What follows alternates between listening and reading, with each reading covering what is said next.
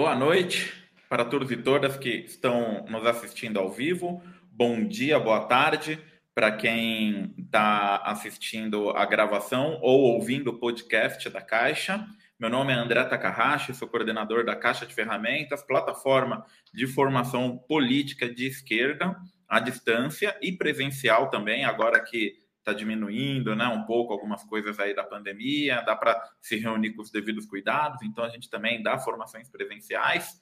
É, hoje, estou né, aqui com Hugo Albuquerque, que está lançando o seu curso, né, a Era Putin na Rússia, que começará no dia 12 de abril. Curso que está com desconto hoje até meia-noite. Quem se matricular no curso até a meia-noite de hoje paga 80 reais, a partir da meia-noite será 90. Né? Também estou aqui com João Carvalho, né? nosso grande farol marxista aqui do, dos influencers e pensadores desse mundo cibernético aqui que estamos vivendo cada vez mais, nessa né? distopia cyberpunk, o profeta da distopia cyberpunk. e estamos aqui com Alexandre Vassilencas, né? nosso grande camarada aí, polemista nas redes, né? O nosso tanque, né, favorito. o, todo mundo tá me chamando de tanque agora. Que coisa, que coisa sinistra, né, cara? Nem, nem para criar um adjetivo nacional o, o, o, a oposição serve, né? Enfim, gente, estamos aqui hoje. A gente vai discutir a crise na Ucrânia e o enigma da era Putin na Rússia né, nessa live de lançamento aí do curso, a Era Putin na Rússia. E, enfim, estamos aí agora com um conflito militar é, acirrado na Ucrânia, um conflito que já dura oito anos, apesar da mídia hegemônica, né, de setores da esquerda estarem tratando esse conflito como se fosse algo que começou agora com a operação militar russa. Na verdade, esse conflito já dura oito anos. Desde 2014, a gente vê aí do golpe de Estado do Euromaidan, é, forças neofascistas e explicitamente neonazistas é, se associaram a forças liberais pró-ocidentais, tomaram o poder de assalto na Ucrânia e desde então começaram um governo nazista e política de genocídio contra a população russa do leste da Ucrânia. População esta que decretou sua independência em 2014 e desde então vem lutando pela sua sobrevivência. Agora, com esse reforço do, da Federação Russa, que reconheceu a independência dessas repúblicas do leste da Ucrânia. Né? Os últimos acontecimentos, todo mundo aqui está sabendo, né? É, começou a operação militar russa, é uma ofensiva total, eles visam capturar a capital, né? render o governo e, e impor uma série de obrigações, como eles falam, é, eles querem desmilitarizar e desnazificar o país. Né? E, por outro lado, a Ucrânia alega um suposto imperialismo russo, que depois de conquistar a Ucrânia, vai conquistar os países bálticos e toda a Europa, né? um negócio assim invencível segundo a narrativa do nosso comediante, que é o presidente da Ucrânia. Ah, então, agora a gente está vendo aí, né? Já se passaram o que 12, 13 dias da guerra, né? É, tá tendo as consequências, estamos vendo as consequências, preço do petróleo subindo horrores. Hoje o Biden anunciou que vai parar de comprar petróleo russo e gás russo, está é, negociando com Maduro, com o Irã para ver se ele compra petróleo desses aí, né? É, e também numa estratégia de tentar isolar mais a Rússia. É, da noite para o dia, a Rússia está sendo isolada do, do sistema mundo capitalista. Então, a gente está vendo aí a 12 economia do mundo é, ser desconectada do SWIFT, ser desconectada de vários, vários órgãos é, multilaterais é, sendo suspenso em várias associações esportivas tal. Inclusive aqui em São Paulo teve até um restaurante que proibiu o estrogonofe, porque é uma comida de origem russa, então eles estão aí nesse, nesse apoio aos neonazistas de Kiev, né, pro, proibindo o estrogonofe aqui em São Paulo. Né? E estamos vendo atitudes bizarras iguais, né? Tá aí a, o SESC ia ter uma mostra de cinema soviético em parceria com os companheiros da UNES e cancelou essa mostra de cinema soviético em retaliação a Putin, né? Então agora estão, daqui a pouco vai ter fogueiras de livros russos, Dostoiévski, né? Os teatrólogos russos, todo esse pessoal vai ser queimado na praça aí pelos defensores da democracia, do Ocidente, da liberdade, né? Que estão aí lutando contra esse grande vilão, o novo vilão do Ocidente, que é Vladimir Putin, a, praticamente a reencarnação do demônio, o anticristo que estava aí nas profecias de Nostradamus, finalmente se manifestou de acordo com a cobertura ocidental, né? A gente está vendo um, um, ser maligno combat, sendo combatido por essas forças do bem que incluem batalhões neonazistas como o Batalhão Aidar, Batalhão Azov, Legião Georgiana e um monte de gangues e quadrilhas neonazis que estão acomodadas no exército ucraniano, defendendo o Ocidente e a democracia contra o grande vilão russo, Vladimir Putin, esse, esse ser satânico. Né?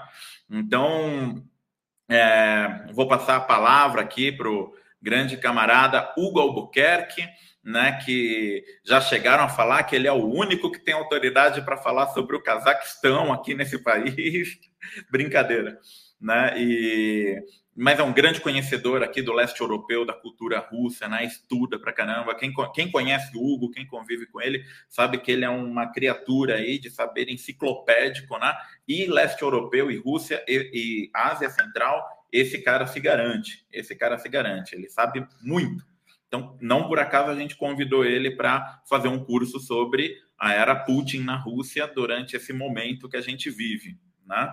Então, ah, uma coisa importante que eu esqueci de falar do curso: quem se matricular hoje paga 80 reais. A partir de amanhã é 90. Então, hoje tem uma promoção de lançamento do curso no site caixadeferramentas.org. E também, quem se matricular ganha um cupom de 30% de desconto na compra de qualquer livro da Autonomia Literária. Autonomia Literária, diga-se de passagem, editora onde o Hugo é um dos sócios, editor também da, da, da Autonomia. Então, Hugo, a palavra é sua e vamos.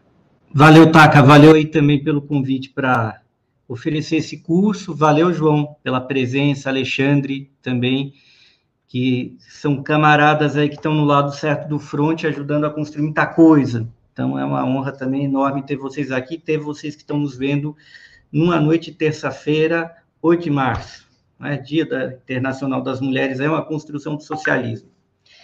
É, eu acho, assim, primeiro ponto, quando a gente está falando dessa crise, a gente tem uma grande lacuna, uma grande e brutal lacuna na nossa leitura à esquerda mesmo, do que foi a União Soviética nos seus dias finais, né?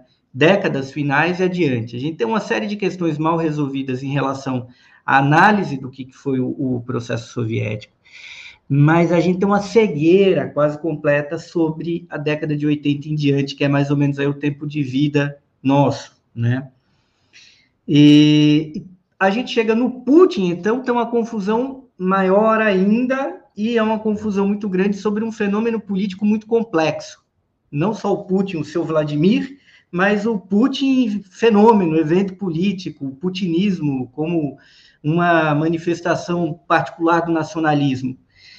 É, e dentro desse cenário, a gente tem, justamente por isso, a gente tem aí um processo de globalização onde os Estados Unidos da América são incontestavelmente um hegemon global e o domínio americano no mundo tem duas grandes pedras, dois grandes obstáculos. Um deles é a Rússia, porque é um país que herda uma estrutura pública e uma estrutura militar da época do socialismo que foi feita em para promover uma revolução global. É claro que se perde, isso é motivo de muita controvérsia e muito debate. Mas a Rússia, que é aí uma das 15 maiores economias do mundo em valor nominal, porém em valor real, ela é, deixa eu ver aqui, a sexta economia, ela é a segunda economia da Europa.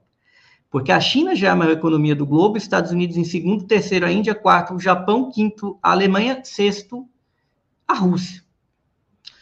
Isso aqui estou falando em paridade de poder de compra.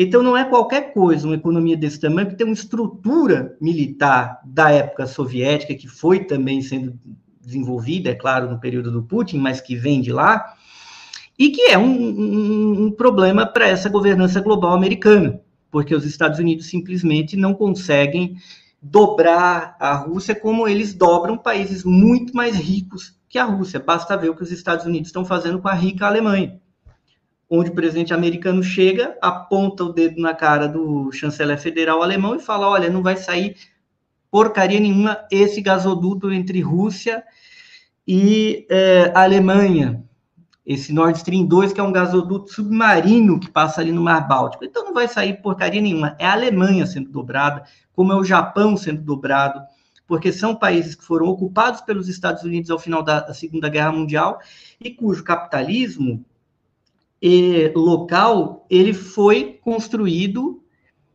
sob o comando de Washington. A Alemanha, cujo Banco Central foi construído em grande medida pelo esforço americano do pós-guerra. Então, a Rússia, que é mais pobre, é ao mesmo tempo, estrategicamente, um país mais poderoso e capaz de acabar com esse plano global americano. Porque a gente tem uma economia global, já tínhamos um capitalismo altamente internacionalizado nos anos 80, mas a gente passa a ter esse capitalismo global a partir dos anos 90, e grande parte da coisa é ela passa em torno da porcaria dos Estados Unidos tendo esse poder sobre a Europa, sobre o Japão, sobre o Canadá, sobre a Austrália, sobre a Nova Zelândia, sobre a Coreia do Sul, sobre Taiwan. E aí tem a Rússia aqui, temos a China do outro lado, que se insere nesse processo, mas ao mesmo tempo que a China tem um fator é, em que ela entra de cabeça, ela é peça fundamental para esse processo de globalização. Por outro lado, a China é um empecilho, porque a China interessa uma aceleração desse processo de globalização, de modo onde essa própria hegemonia americana ela vai ficar em xeque. Só que o que é mais doido desse processo é que se talvez interesse à Rússia um certo freio a esse processo de globalização, para a China interessa a aceleração. Só que China e Rússia, pelo menos desde 2001, tem atuado em conjunto, fazendo um contrapeso à hegemonia americana. E isso não tem agradado seguidos governos americanos, sobretudo depois que o esforço conjunto de Rússia e China vai alcançar o Brasil, vai alcançar a África do Sul, vai alcançar a Índia. Nada disso interessa a um plano onde a gente tem uma economia global que seja permanentemente hegemonizada pelos democratas. E principalmente da crise mundial de 2008, interessa menos ainda aos democratas, que se mostram cada vez mais assustados com essa possibilidade de haver uma, um contrapeso ao papel americano, a ponto de que os republicanos, que até o Bush ainda tentavam é, manter um processo de globalização que girasse em torno deles, é, vão romper com isso com Trump e vão lutar contra o processo de globalização como todo. É isso que a gente com Trump. E com Biden, a gente tem visto uma versão piorada do Obama, que é a gente vai até o final para assegurar a nossa hegemonia. Tem colegas, tem camaradas que apontam a questão, uh, claro, questão do imperialismo hoje não é como há 100 anos atrás, mas também apontam como uma disputa interimperialista. Eu tomo muito cuidado com isso, porque é muito difícil afirmar categoricamente como uma disputa interimperialista, nos termos que muita gente imagina, como pré-Primeira Guerra Mundial, porque, no caso, um dos lados pode desligar o outro do sistema global. E o Putin é esse enigma interno, porque a gente não está olhando para a Rússia, a gente não está enxergando coisas que não são traumáticas, quem está no campo revolucionário, né, a esquerda, que é o processo traumático de fim da União Soviética, que todo mundo de uma esquerda revolucionária no Ocidente já tinha uma certa leitura cética do que aquilo que se passava lá não era, estava longe do ideal, mas que foi duro ver cair, porque bem ou mal a União Soviética representava um contrapeso aos Estados Unidos no cenário internacional, a ponto de ter sido, por exemplo, um destaque no fim do apartheid na África do Sul, apoiando tropas cubanas e angolanas, né? Tanto é que o camarada Mandela vai agradecer pessoalmente ao Fidel, mas aquele esforço que Cuba protagoniza ao lado de Angola e junto com o movimento de resistência sul-africana teve o apoio soviético. Quem negociava com a África do Sul do apartheid eram os Estados Unidos, como hoje quem financia Israel a sitiar os palestinos são os Estados Unidos também. Então, acho que muitos colegas, muitos companheiros, muitos camaradas têm se perdido um pouco entender o que é esse papel do imperialismo. Isso não é, é, implica aqui em negar o que são as múltipla, os múltiplos problemas, o que poderia ser vulgarmente chamado de contradições do putinismo, mas que é a natureza daquele movimento político como um nacionalismo de um país muito peculiar, que é, em, sobre, em vários aspectos, uma potência, em outros não é mais, nunca chegou a ser. E como é que a gente entende isso? Como é que a gente entende essa. Como é que a gente pode entender essa maluquice? Eu acho que a dialética, o método marxista ainda é válido, bastante válido. Entender também o, o, as próprias análises dos bolcheviques lá na Primeira Guerra Mundial, quando eles viam a questão das a questão, a grande questão é a grande contribuição do bolchevismo para o marxismo, que é virar a geopolítica de cabeça para baixo e fazer uma ciência do imperialismo. Se teve algum grande legado, não é grande, é gigantesco legado, do pensamento de Lenin, mas de Trotsky, de todo mundo ali, Burharin, é imaginar como as relações de opressão e exploração capitalista se operam nesse cenário internacional. Isso precisa ser falado. Do contrário, a gente sempre vai cair numa leitura mistificadora, abstrata, moral. E um outro ponto que a gente precisa enxergar é que a favor entender o que é a guerra como fenômeno histórico, político, econômico, ao contrário de cair numa leitura moral que julga o mundo antes de entender ele. Que, e aí eu apelo ao bom e velho Spinoza. Então, o caminho que eu tento propor, vou propor ao longo das aulas aqui, sem querer é, anteceder a história, é, antecipar a história, já colocar uns spoilers, é vamos tentar entender o que é a Rússia. Vamos tentar entender o que foi esse período de falecimento da União Soviética. Vamos tentar entender a política interna da Rússia e a sua relação com o globo dentro de um sistema global inequivocamente dominado pelos Estados Unidos da América e que hoje encontra sua fase terminal, e que a gente talvez esteja em negação ainda, mas a gente está diante de um risco enorme que pode nos conduzir a uma terceira guerra mundial. E a gente está agindo normalmente, estamos saindo de casa quando a coisa é um pouco mais grave, um pouco mais séria do que a gente quer e do que a gente pode admitir. Então, esse curso que eu proponho e essa minha fala hoje gira em torno disso, fazer uma provocação, sair do senso comum, apelar ao bom e velho marxismo, o, a história que o Fukuyama tentou enterrar e agora o Fukuyama está lá tweetando para que a gente apoie a Ucrânia. É isso. Tá bom? Obrigado aí, tá? E vamos que vamos para as conversas.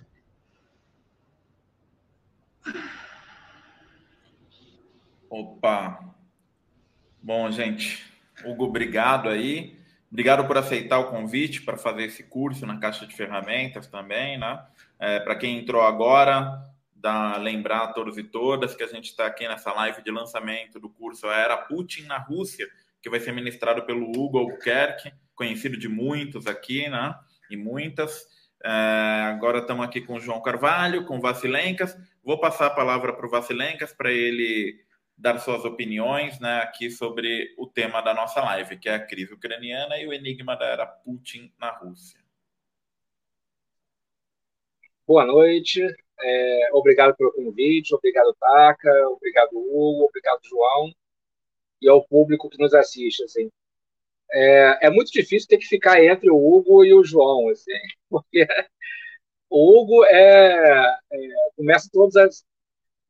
Uma análise de conjuntura curta do Hugo começa, é, começa no século XV, normalmente, né? Assim, e o João normalmente não fica atrás. Assim. Então, eu fiquei pensando qual tipo de contribuição que poderia dar e eu resolvi fazer uma espécie de contextualização histórica que passa um pouco batido, dá um pouco do, de, do meu exemplo familiar, assim, porque a, a, minha família materna ela veio de uma região próxima do conflito, ela é, é, é lituana, e depois voltar para o conflito histórico. Uma coisa que pouca gente é, se lembra é que o fascismo enquanto forma de Estado é, começa ali na década de 20 e 30 do século 20, não ficou restrito à Itália e Alemanha, mas você tinha vários governos fascistas, principalmente no leste europeu, daquele entorno. Você tinha a Hungria, você tinha a Croácia, com um governo particularmente reacionário, você tinha a, a Romênia e você tinha a Áustria. Pouca gente dá conta disso, mas o, o Hitler, quando faz a, a anexação da Áustria, ele é, engloba um regime fascista, que inclusive permite que a, que a Áustria tenha os únicos conservadores nazi-free da Europa da época, tipo Hayek, tipo Mises, porque eram fascistas locais, mas que foram expulsos com a, com a anexação alemã. Alguns desses, é, desses regimes eram tão furiosos quanto o alemão e o italiano. Para usar uma opinião insuspeita de uma autora que eu não gosto, que é Hannah Arendt, no clássico dela, Eichmann, Jerusalém, ela diz que o antissemitismo popular romeno era tão furioso que ele, uh, que ele assustava a própria Gestapo, tal o nível de, de colaboração que teve. Por que, que eu falo isso? Porque quando houve a invasão é, nazista da então União Soviética, não foi só o exército alemão. Vários governos fascistas daquele povo mandaram tropas. Assim, Croácia, Romênia, Hungria, o que explica, inclusive, a posição russa no imediato pós-guerra, né, de uh, privilegiar uh, esses países como locos de, uh, de transformação, de área de influência. É, um desses países que estava ali no teatro da época, que era a terra dos meus avós, a, a Lituânia, tinha, tinha algumas particularidades. Assim. Vilnius, que é a capital da Lituânia, era conhecido como Jerusalém do Norte. Por quê? Vilnius tinha simplesmente a maior população judaica da Europa de então, assim, cerca de 400 mil. Uh, judeus Askenazi, principalmente da época. Assim. Uh, inclusive, o, o, o tem muito lituano assim, na sua uh, formação. Bem, o que acontece com, com essa população judaica, que era a maior da Europa quando há a ocupação alemã. Eles viram fumaça, pura e simplesmente. Na Lituânia, a solução final a nazista chega a termo. Né? A maior população judaica, é, judaica desaparece. Ah, quando os soviéticos ocupam ah, o país, há uma justiça de, de transição para o corpo. O que, que significa isso? significa que os, é, que os colaboracionistas mais próximos são executados e aqueles níveis intermediários de, é, de colaboracionismo são mandados, são exilados é, para dentro do território soviético, principalmente a Ásia Central, cerca de 40 mil pessoas. Ah, o que acontece no pós-independência a partir de 91?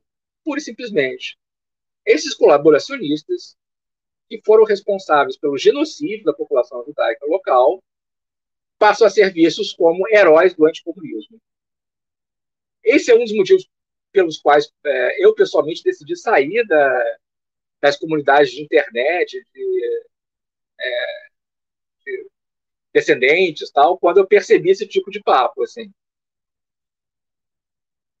Isso não é uma exclusividade lituana, assim uh, esse discurso de revisionismo histórico pró-nazi, ele virou uma espécie de discurso oficial do leste europeu, né? e, em parte, ele é o discurso oficial, pasmem, da União Europeia hoje, que votou no parlamento uma, uma legislação que iguala nazismo e comunismo como causadores da Segunda Guerra Mundial. Na Ucrânia, que é o espaço hoje, é, é o óculos da, do conflito atual, isso foi levado ao paroxismo. Assim. a ponto de ignorar, de, de é, surpreender até países que também fazem esse tipo de revisionismo. Na Ucrânia, o discurso nazifascista mais virulento, mais abjeto, é, menos escondido, virou teoria de Estado. Tá? Para vocês terem uma ideia, a partir do. Isso é uma coisa muito pouco dita pela esquerda pró-OTAN. Assim. Ah, o golpe de 2014, que ilegalizou toda a esquerda, isso é algo também que é, é escondido, inclusive pelo, pelo campo da esquerda, influenciado pelo, pelo liberalismo. Ao contrário da Rússia, na Ucrânia hoje, ser comunista é crime. Inclusive de partidos não. É, o Borotba, luta é ucraniano, que é um partido equivalente ao PSOL, também foi legalizado. Né? Então, você teve, em, em 2014, esse golpe de Estado que ilegaliza a esquerda, a, ilegaliza toda a representação a, minoritária da população russa, que é uma minoria expressiva. Assim. A, a ponto do, do sistema eleitoral ucraniano ser hoje algo entre uma disputa entre o Novo e o PSL, e o PSL porque todo o resto do campo político foi, foi colocado na ilegalidade. Essa é a democracia que é assim, que o senhor Zelensky representa. Assim. Então, a gente teve a, a, a intronização, no caso da, da Ucrânia, como teoria de Estado, a, a forma radicalizada, porque é explícita, é, assim, com a noção de, da suástica, do sol negro, né, do discurso é, do discurso nazista. Isso é importante porque tem uma série de é, polemistas né, que tentam influenciar o campo da esquerda que a, a partir da, da, da, constatação, da constatação factual que, a, que o Putin não é uma uma liderança progressista ou de esquerda, tenta igualar o regime russo ao regime ucraniano, coisa que não é verdade. Assim. Para início de conversa, ser de esquerda, por enquanto, não é crime na Rússia. Assim, né? Esse é, é, é uma. É, é, um clima ideológico que eu acho que tem que ser o início, é, o início da conversa. Né? Essa transformação de, uma, de um anticomunismo virulento em ideologia oficial na Ucrânia, um anticomunismo mais sutil, como ideologia hegemônica no leste europeu, e esse discurso de que é o discurso da ferradura, né, que iguala nazismo e comunismo como discurso da UE.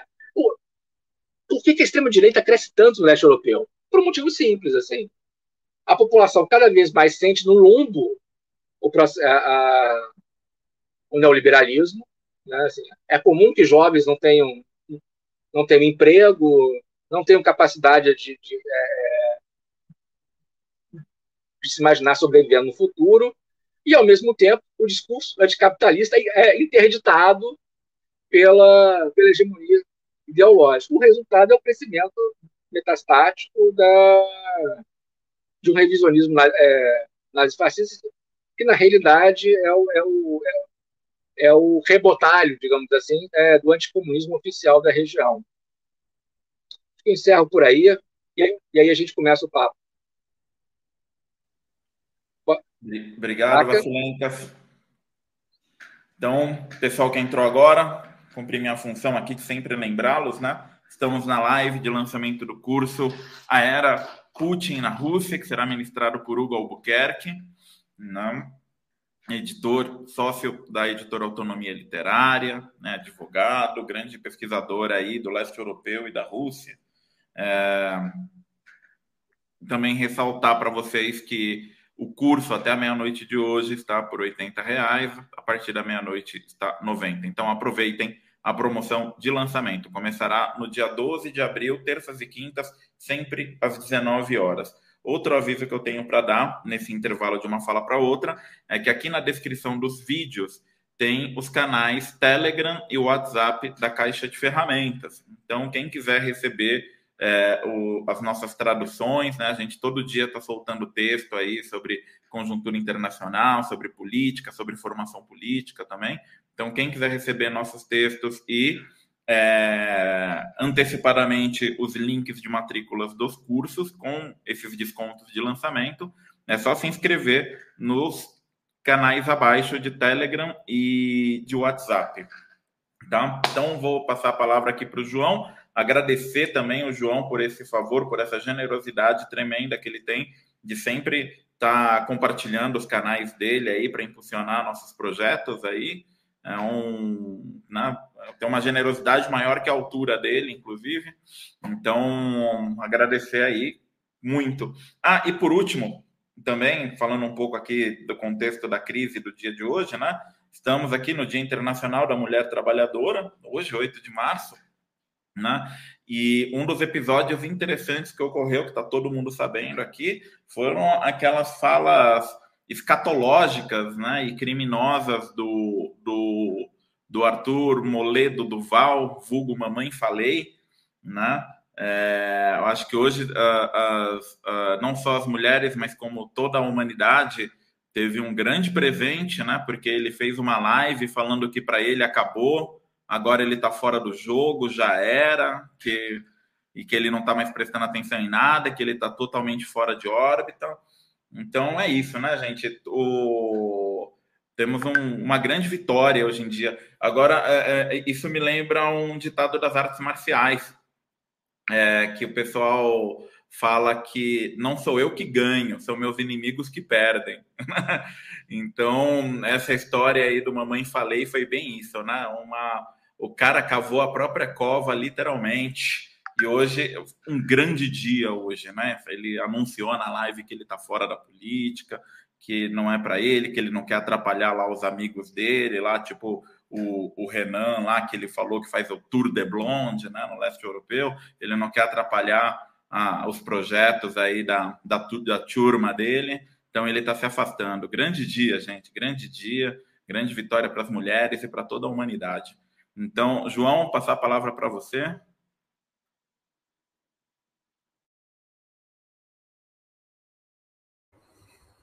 Estava com o microfone silenciado, mantendo uma longa tradição. Um dia eu vou aprender a fazer live. Eu faço há pouco tempo, eu mexo com essas coisas de internet há pouco tempo. Eu estou começando agora, onde eu aprendo. Né? Querendo, primeiro eu quero agradecer ao convite, né? falar que, que fico muito feliz da gente estar tá tendo este momento aqui, agradecer ao Hugo, agradecer ao Vasilencas, agradecer ao Takahashi, a Caixa de Ferramentas da Autonomia, que a gente está sempre aí junto também. É, lembrando, né, para vocês aproveitarem para fazerem o curso com o Hugo. Muita gente viu o meu vídeo, que eu fiz uma breve introdução sobre a questão é, da Ucrânia e da Rússia aqui. Eu, eu, abro meu vídeo indicando três pessoas, uma dessas pessoas é o Hugo. Então, assim, é um cara que eu tenho a mais profundo admiração e mais profundo respeito pelas análises né? E fico muito feliz da gente estar aqui.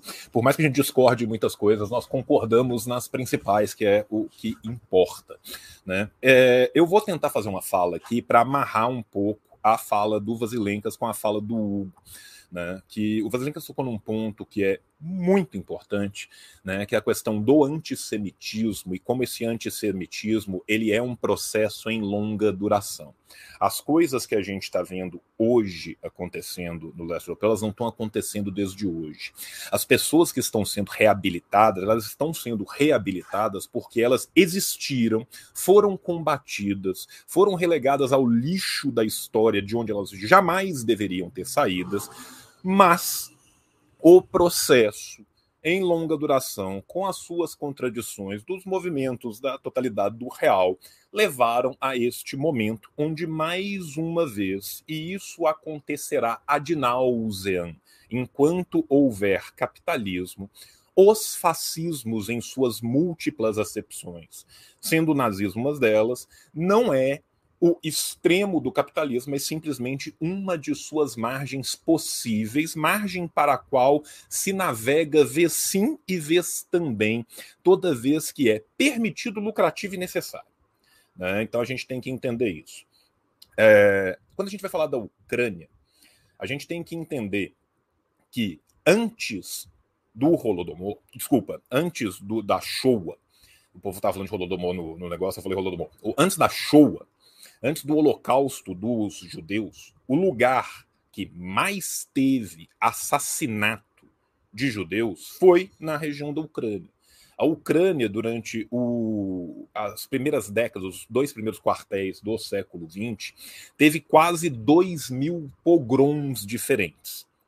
O maior pogromista da Ucrânia foi o senhor Stepan Bandeira, que é, hoje em dia, elevado a herói nacional ucraniano.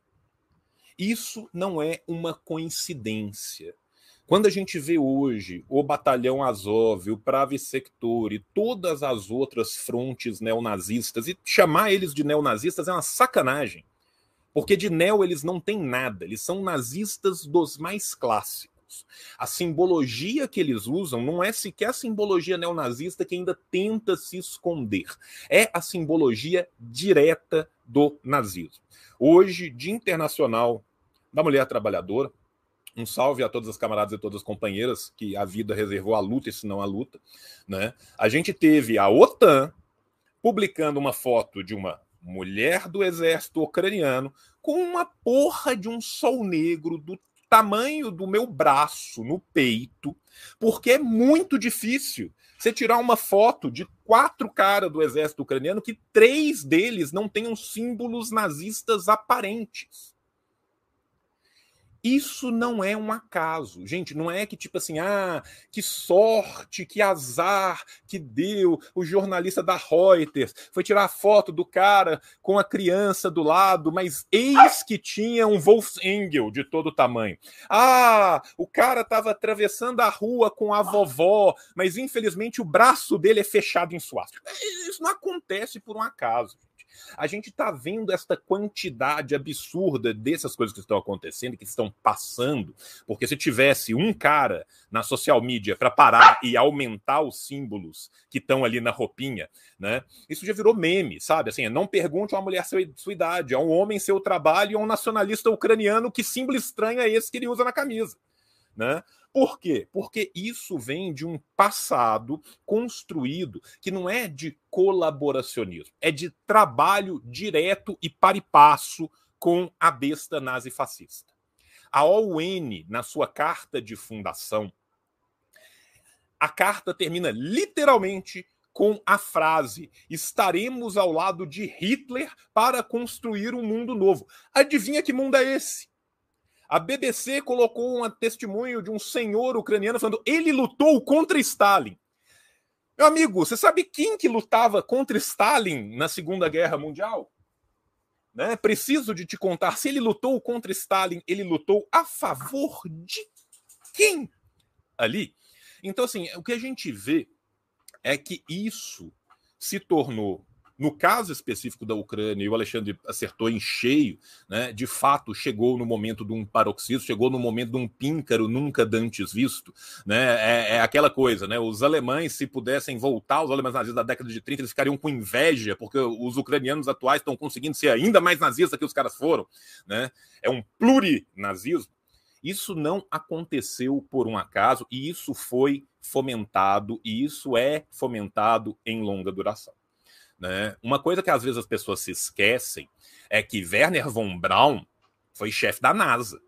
Walter Hallstein foi chefe da Comissão Europeia. Adolf Helsinger foi chefe da OTAN. Kurt Waldheim foi secretário-geral da Nação, das Nações Unidas. Vocês notaram que eu falei um tanto de nome alemão.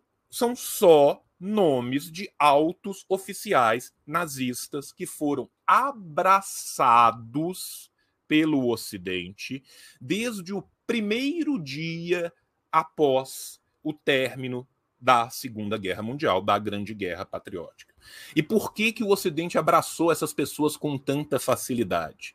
Porque a ideologia que leva essas pessoas a desenvolver na Europa o que eles desenvolveram faz parte de um trânsito atlântico que já acontecia desde antes, que vem lá atrás do colonialismo, que passa pelo imperialismo, as ideologias racialistas, as ideologias racistas. Sem Lothrop Stoddart, não existiria o termo Undermensch, Underman vem primeiro em inglês na pena de Lothrop Stoddard, que era grande dragão da KKK, mas que também, além disso, foi conselheiro de dois presidentes dos Estados Unidos enquanto era dragão da KKK, foi o homem que criou esse termo. O termo solução final também não é nazista. O termo solução final é canadense. Foi usado pela primeira vez em 1911 pelo chefe dos povos originários do Canadá. O cara era o chefe da FUNAI do Canadá. E qual que era a proposição da FUNAI do Canadá? A solução final. Se a gente matar todos e não tiver mais nenhum, não tem mais nenhum problema. A gente pode fechar a FUNAI canadense, que está resolvido. É de lá que vem o termo. Gobineau, francês, muito importante para a formação do nazismo. Ou seja, a gente está falando né, de um trânsito intercapitalista e que, como diria Aimé Césaire, o que chocou posteriormente foi que eles se voltaram para dentro das fronteiras da própria Europa, que é o que a gente vê de novo agora. É o primeiro como tragédia, depois como farsa, porque é, é, é, é uma coisa de louco. Você vê dia sim e dia também o jornalista da CNN, da BBC, da Reuters, tentando pisar em, em, em, casca de ovo, porque ele não quer virar e falar assim, mas esses caras são brancos. Então ele tem que falar assim, mas eles são eu, quase europeus. Eles são civilizados.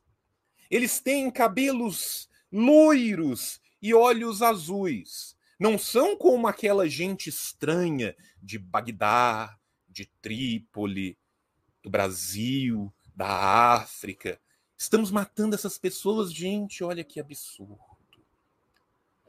Com um detalhe que quem define o Azov como uma força paramilitar neonazista são os próprios Estados Unidos, em 2017, quando vão passar a lei ônibus de gastos militares para tentar derrubar regimes pelo mundo afora. Na lei de 2017, eles viram e falam assim: eles são nazistas demais.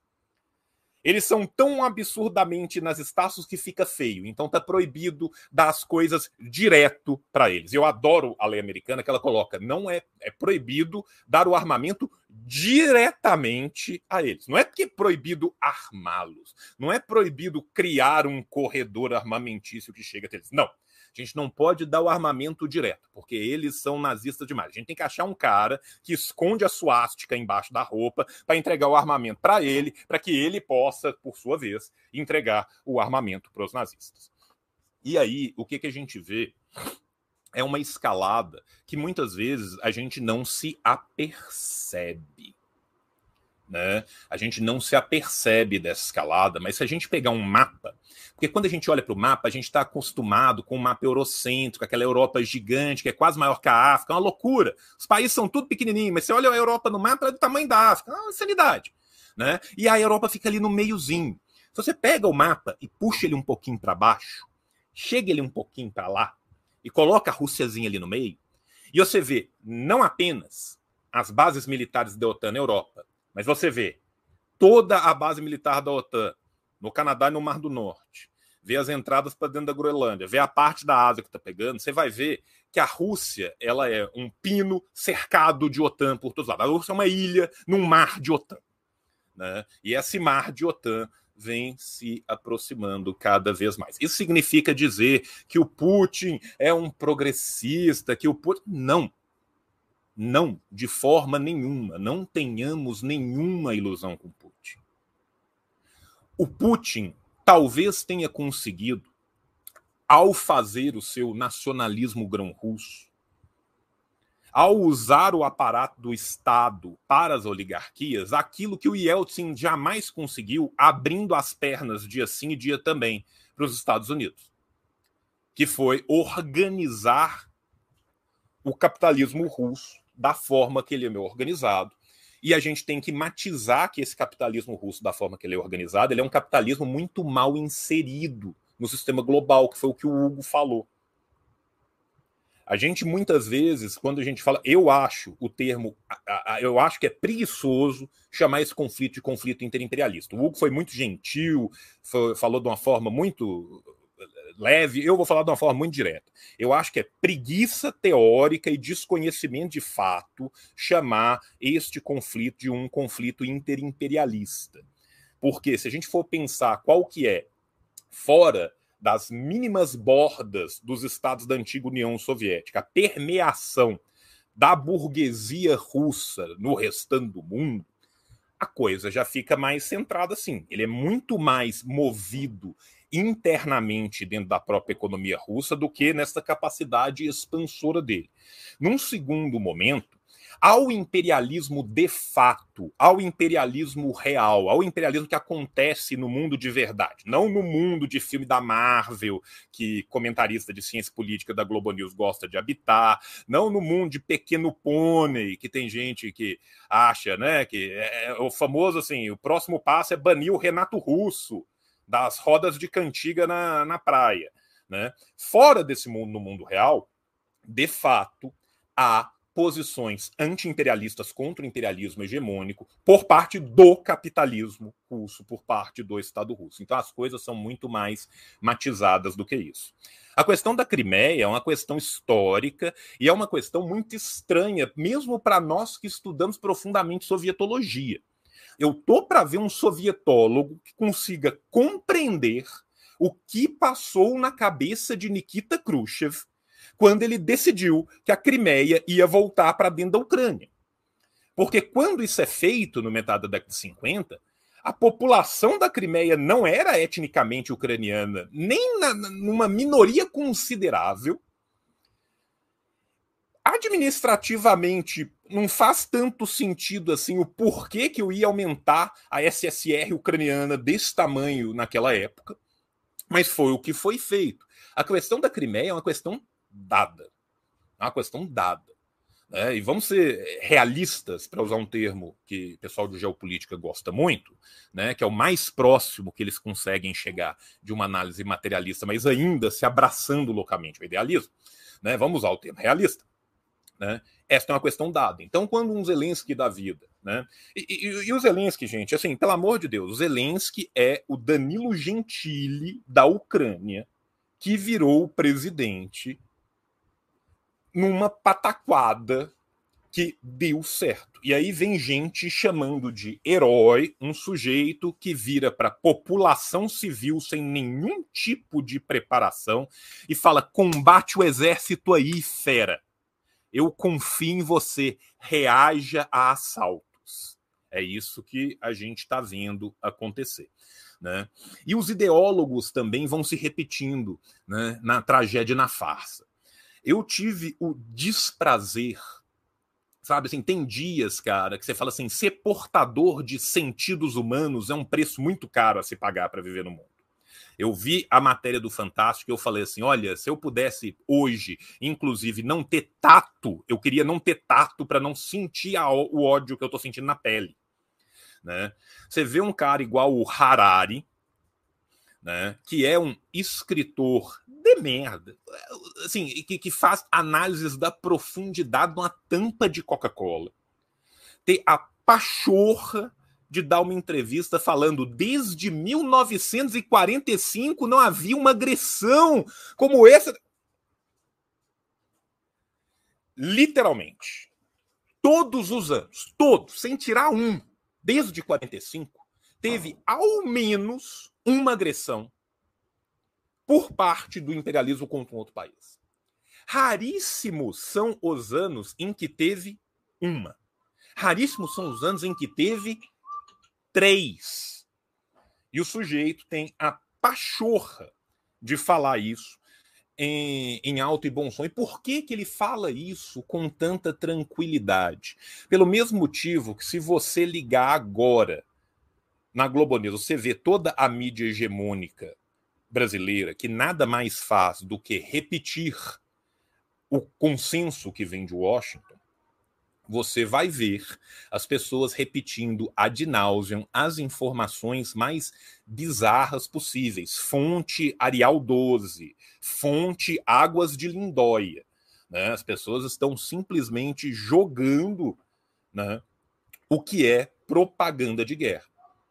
Em compensação, no leste europeu, como chamou bem a atenção Vasilencas, aonde há um crescimento gigantesco da fascistização, não de hoje, mas vem do processo do colapso, queda e morte da União Soviética, o que a gente vê é ao contrário, é legislação penal sendo aprovada às pressas para qualquer um que seja dissidente da opinião majoritária. Eslováquia está dando 10 a 25 anos de cadeia, considerando propaganda de guerra. Quem virar e falar, mas espera aí, o conflito não começou em 2014? Mas, mas, mas peraí, a OTAN não está armando esses caras aí desde 2014? E quem sabe, quem falou que a OTAN está armando esses caras desde 2014 foi ninguém mais, ninguém menos que o próprio chefe da OTAN. Ele deu uma entrevista falando: nós estamos fazendo treinamento desde 2014. Tá? O Jens Stoltenberg, secretário-geral da OTAN, fala que a organização faz treinamentos e fornece equipamentos militares desde 2014 na Ucrânia, fala abertamente.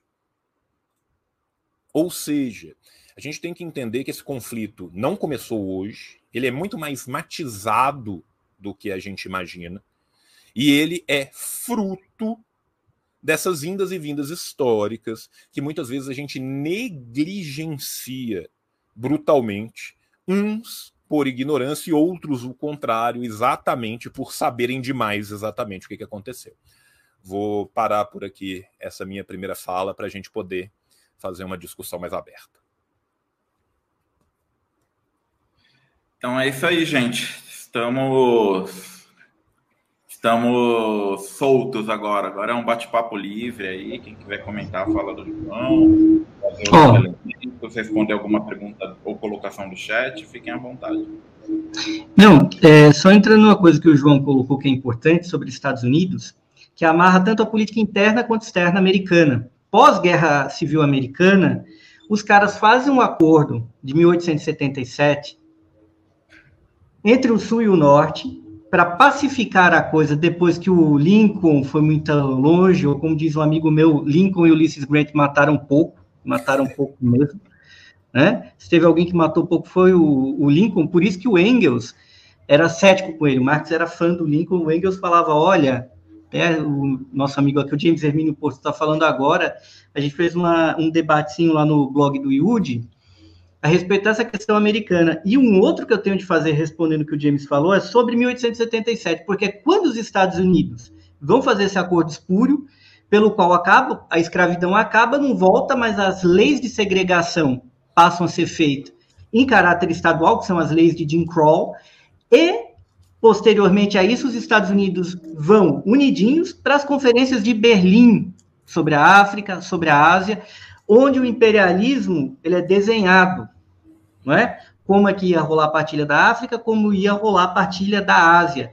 E os Estados Unidos se tornam um esperto membro júnior desse arranjo, que vai mudar o mundo. Agora, tem uma questão importante que veio bastante na fala do João e aqui nos comentários, a gente precisa falar sobre ela, que é o seguinte: o nazismo e o fascismo, que se inspiram em grande medida na coisa americana, e o Mussolini não deixa de elogiar os Estados Unidos e como eles faziam a coisa bem feita em matéria de segregação social, racial, em matéria de desenvolvimento do capitalismo, Mussolini e o Hitler adoravam a coisa americana e vão, a, a, vão levar isso, elevar a potência. Mas tem um problema, que é como o nazifascismo, ele rompe com essa aliança imperialista internacional a ponto de as velhas potências imperialistas precisarem se aliar com a União Soviética.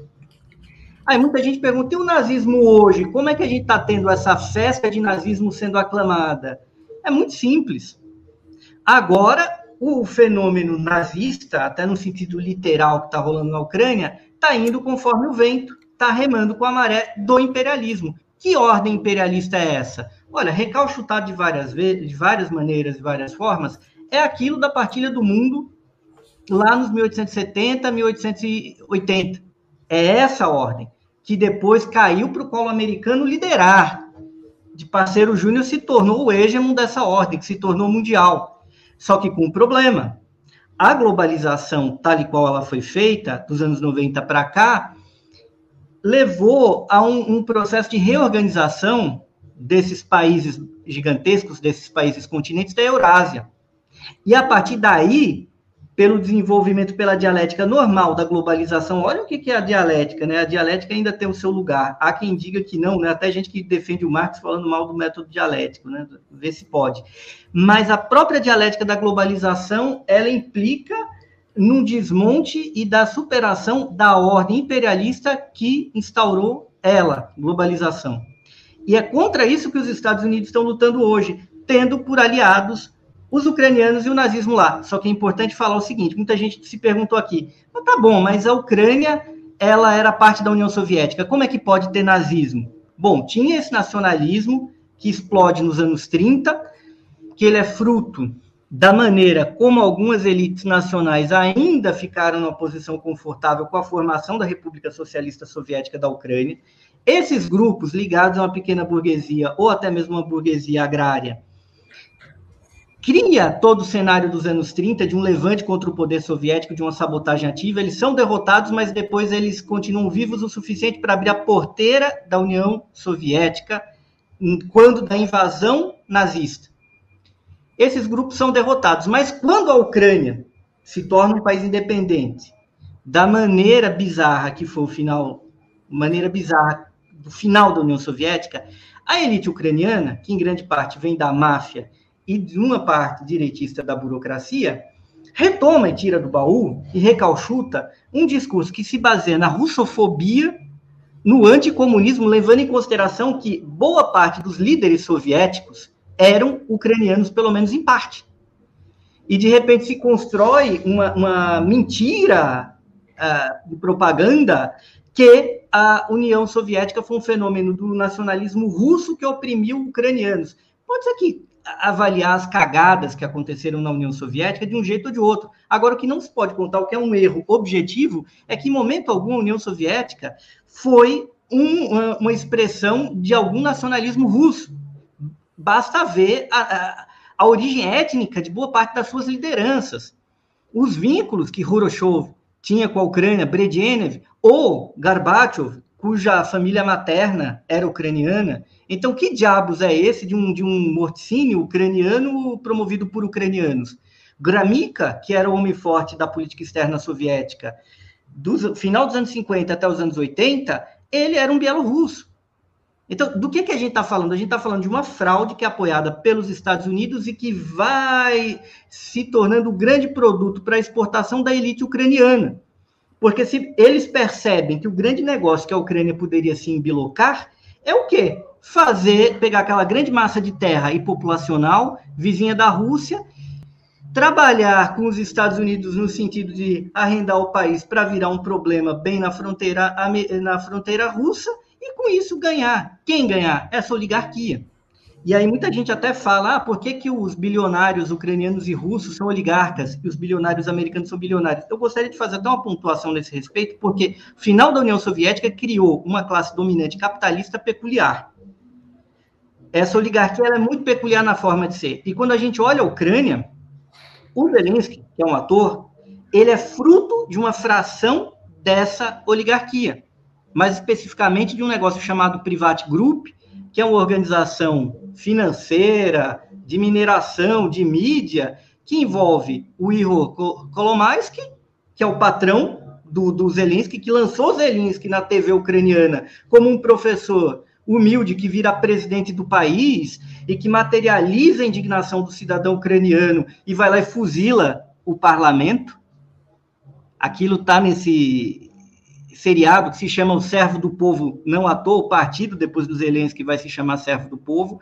Então, o Zelensky é uma figura bizarra nesse sentido. Ele é ator, mas ele é ator de uma oligarquia bizarra, que em parte está lá em Londres. O Kalamais que não está na Ucrânia. O glorioso Gennady Bagaliubov mora em Londres já tem um tempo. E são esses os senhores da Ucrânia que derrubaram um outro oligarca anti-Rússia, que é o Petro Parashenko, e tem a ala da própria oligarquia que é pró-Rússia, mas os oligarcas anti-Rússia acabam entrando no negócio, são bilionários, fazem negócios com os Estados Unidos, negócios que envolvem o filho do Biden.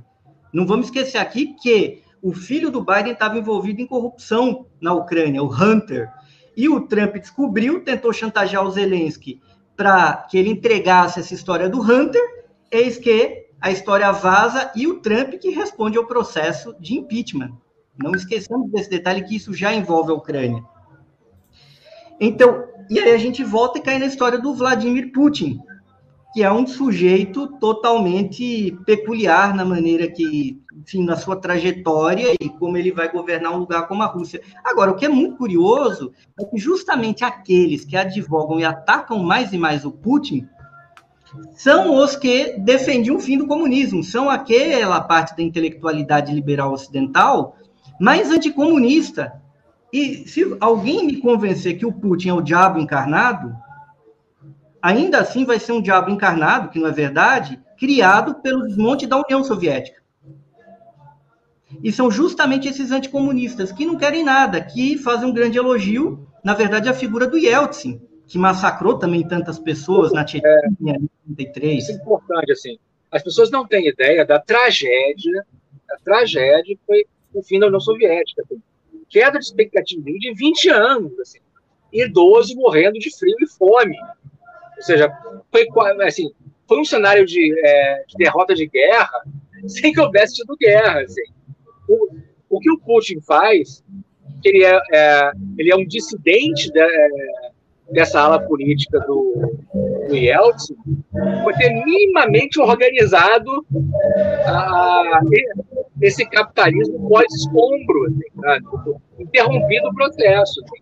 De novo, queda da expectativa de, de 20 anos, idoso morrendo de fome, é, é, colapso dos serviços públicos.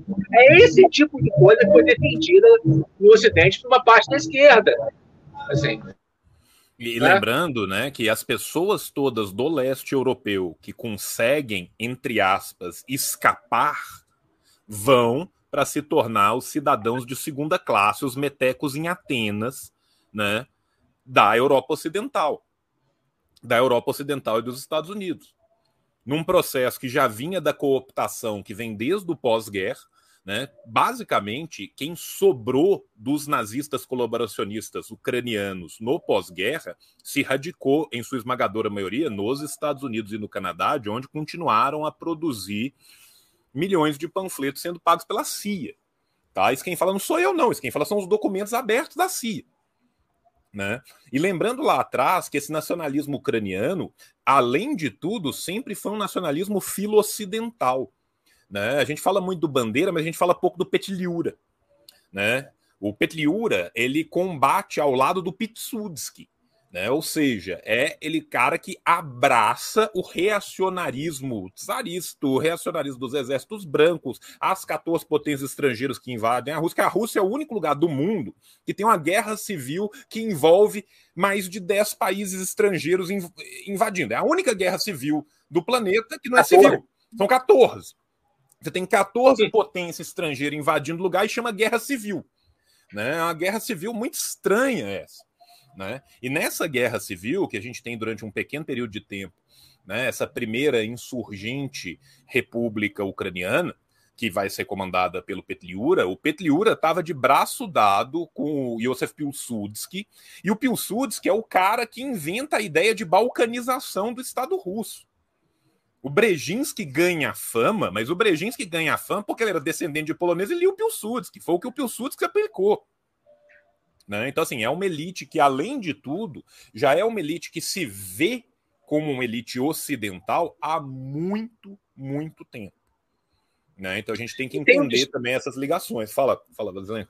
E o próprio discurso mitológico desse, desse é, nacionalismo ucraniano, para se diferenciar da Rússia, ele é intrinsecamente racista. Não, os russos foram dominados pelos mongóis, eles tiveram o sangue contaminado pelo sangue oriental, e por conta disso nós somos os, os brancos da parada. Assim, tal. Isso é dito explicitamente. Assim.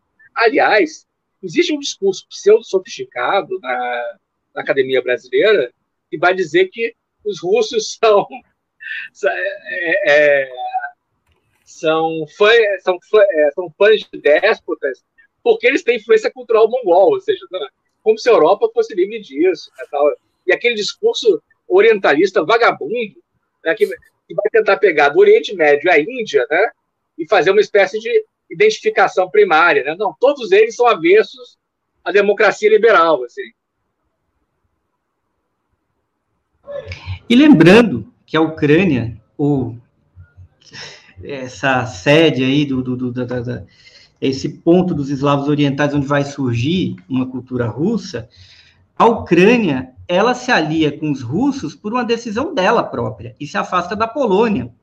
Porque na brincadeira toda das invasões mongóis, a Ucrânia fica sob domínio polonês, lituano, polonês, durante o final da Idade Média inteira e uma parte da modernidade. Por que, que os cossacos ucranianos juram lealdade ao czar de Moscou? Eles juram para escapar do que eles sofriam. Isso também ajuda a entender por que, que também não surgiu exatamente um Estado ucraniano independente. Porque os, uma parte dos ucranianos, mesmo de direita, temiam que com a independência da Polônia pelo glorioso camarada Pilsudski, um grande traidor do socialismo, porque iniciou a carreira do lado de cá. Quando viu a possibilidade de derrubar o czar, se aliou com as potências ocidentais e criou um, uma primeira experiência fascista, praticamente. Né? Mas muitos ucranianos de direita temiam que se a Ucrânia vira, se torna independente, com algum tipo de Estado ucraniano precário, hetmanato cosaco, esse tipo de coisa, eles fatalmente cairiam na mão da Polônia, e eles preferiram não. Eles pactuaram com o poder soviético, que logo em seguida eles atraiçoaram. Isso é um motivo de muito debate, porque tem parte que o Putin fala, mas que a Rosa Luxemburgo, já naquela época, ela já apontava uma leitura crítica ao que os bolcheviques fizeram em matéria de nacionalidades, porque ela temia que determinadas alianças para se construir as repúblicas socialistas soviéticas poderia, de alguma maneira, permitir que algum elemento nacionalista sobrevivesse e subsistisse ali dentro. Ao seu modo, e aí vou colocar um tema polêmico, até que é o Stalin é, também está aqui na bibliografia do curso, tá lá, tem livro do Stalin também para quem quiser ler.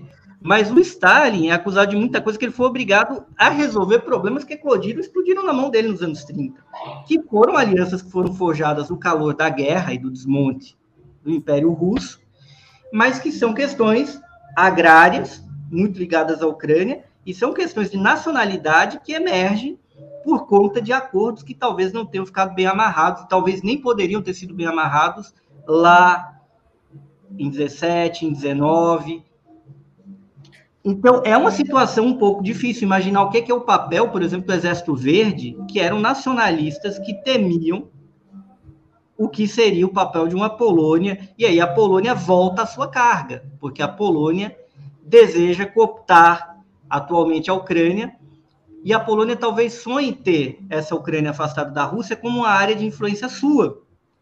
Mas eu acho remoto que a Polônia ah, tinha otomanos lá na Ucrânia, sim, tinham. Tinham turcos, um povo, o povo tártaro da Crimeia é um povo muito parecido com os otomanos, que é isso que a gente chama de turco, os dois são tipos de turcos oguzes. Então tinha sim, levando em consideração que esses povos turcos que dominaram a Crimeia, eles foram é, eles ocuparam áreas gregas. Né? A Grécia tinha colônias ali, ali fazia parte do mundo grego. A Crimeia fazia parte do mundo grego né? e ao norte da Crimeia também. E, inclusive, o São Vladimir lá foi batizado cristão na Queronésia Táurica, que fica atualmente Sebastopol, que é Crimeia, que voltou a ser da que voltou a ser da Rússia agora. E isso não dá para entender, né, João? Foi mais uma das maluquices e excentricidades do camarada Huroshov. Isso nem os ucranianos entendem porque não é uma reivindicação. Então, um detalhe importante: a Crimeia funciona praticamente separada do resto da Ucrânia sempre eleitoralmente. Eu convido aqui que vocês procurem os mapas eleitorais da Ucrânia pós anos 80. A Crimeia vota sempre no candidato mais pró-Rússia e na eleição de 99, que é chave para entender o que aconteceu na Ucrânia hoje, quando a esquerda se auto-sabotou, se derrotou e reelegeram Kushma, que era um candidato de uma direita pró-Rússia, cujo esquema político se divide ao meio e gera o drama atual, mas a Crimeia, naquela ocasião, votou massivamente no candidato comunista. A Crimeia nunca votou num candidato pró-nacionalista eh, da Ucrânia. E foi muito fácil para o Putin pegar a Crimeia de volta sem precisar dar um tiro, porque a população da Crimeia votou massivamente na adesão à Federação Russa. A Crimeia, que era tártara, foi se russificando e tem uma parte da população ucraniana lá que, no entanto, não vê a Federação Russa com maus olhos. Então, o próprio nacionalismo ucraniano, nos termos em que ele é, ele é inviável para a própria unidade da Ucrânia. Porque se fosse um nacionalismo sincero, ainda que conservador, ele teria de levar em consideração que a Ucrânia é, e ele não é. Ele é um, é um fator de desestabilização interno e que é... levanta a racha do país. Deixa eu contar uma coisa, Ru, é, antes de passar para o João. Assim. É, isso é muito mal entendido entre a, a esquerda. Assim. A, no início da Revolução Russa, o grande esteio popular da Revolução eram as minorias oprimidas do, do antigo Império Czarista. É, inclusive, a, a, a, polícia política, a tcheca, depois a NKVD, era recheado desse pessoal. A, a KGB sempre foi hegemonizada por judeus, é, é. A, a massa da população russa pelo que a gente sabe, só adere depois da Grande Guerra Patriótica. Assim. Ah, isso é importante, porque o Stalin, que não era russo, tipo, isso é importante se dizer, a União Soviética foi governada é, durante dois terços de sua existência por não russos. Stalin era georgiano, Khrushchev e Brezhnev eram, eram ucranianos, assim. Então, tipo, a, Stalin foi o grande teórico do Partido Bolchevique da, da autodeterminação dos povos como princípio bolchevique. O que irritava Rosa Luxemburgo. Você quer dizer que isso tem um alto potencial de dar problema. E ela estava certa. Assim. Aliás, as polêmicas da Rosa Luxemburgo com Lenin são aquelas situações trágicas, históricas, onde ambos os lados uma polêmica estão certos. Assim. Ela estava correta em afirmar que isso vai dar merda, e o Lenin estava certo ao afirmar que sem isso a gente não toma o poder. Mas é, é, exatamente isso. Eu vou, vou, vou, permitir te interromper, Vasilencas, porque é, é interessante.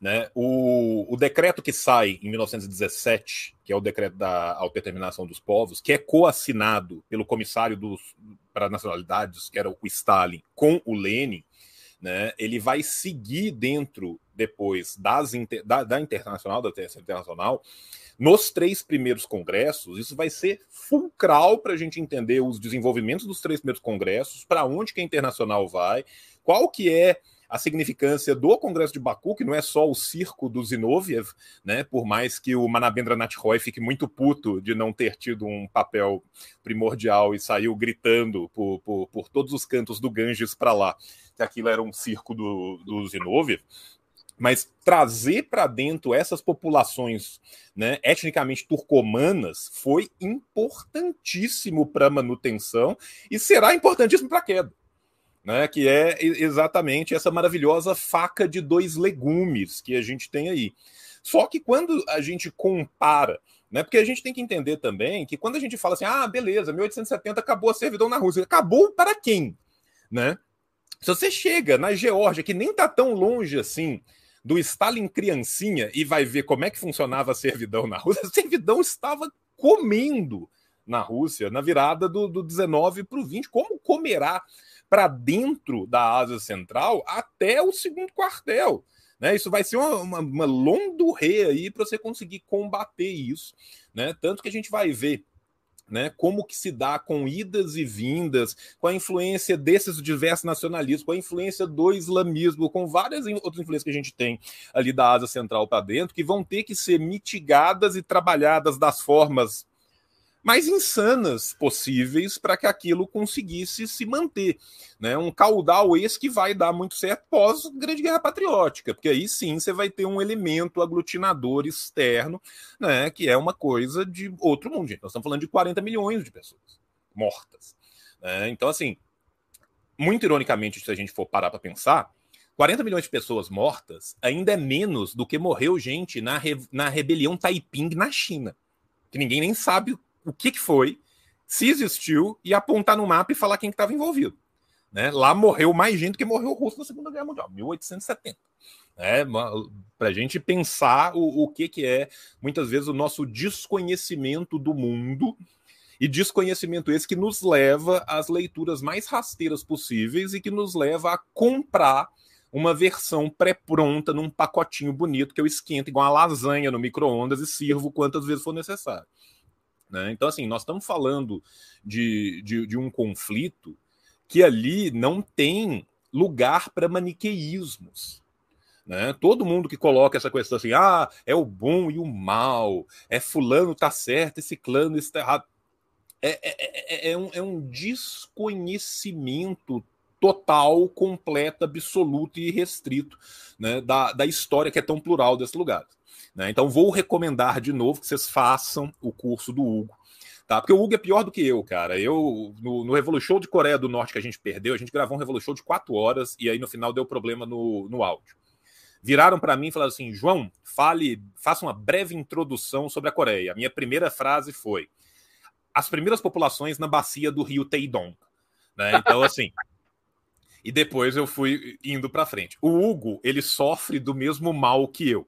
Né? Então, eu tenho certeza que o Hugo vai falar assim: a era Putin. Para entendermos a era Putin, é preciso entender as primeiras rotações do tronco eslavo linguístico, né, quando ele está se separando do proto-indo-europeu. Assim, é, o Hugo vai ser daí para baixo, né, e vocês vão ter a oportunidade de fazer o curso com ele. Mas o que a gente quer trazer aqui para vocês é exatamente uma visão que seja mais matizada e mais científica.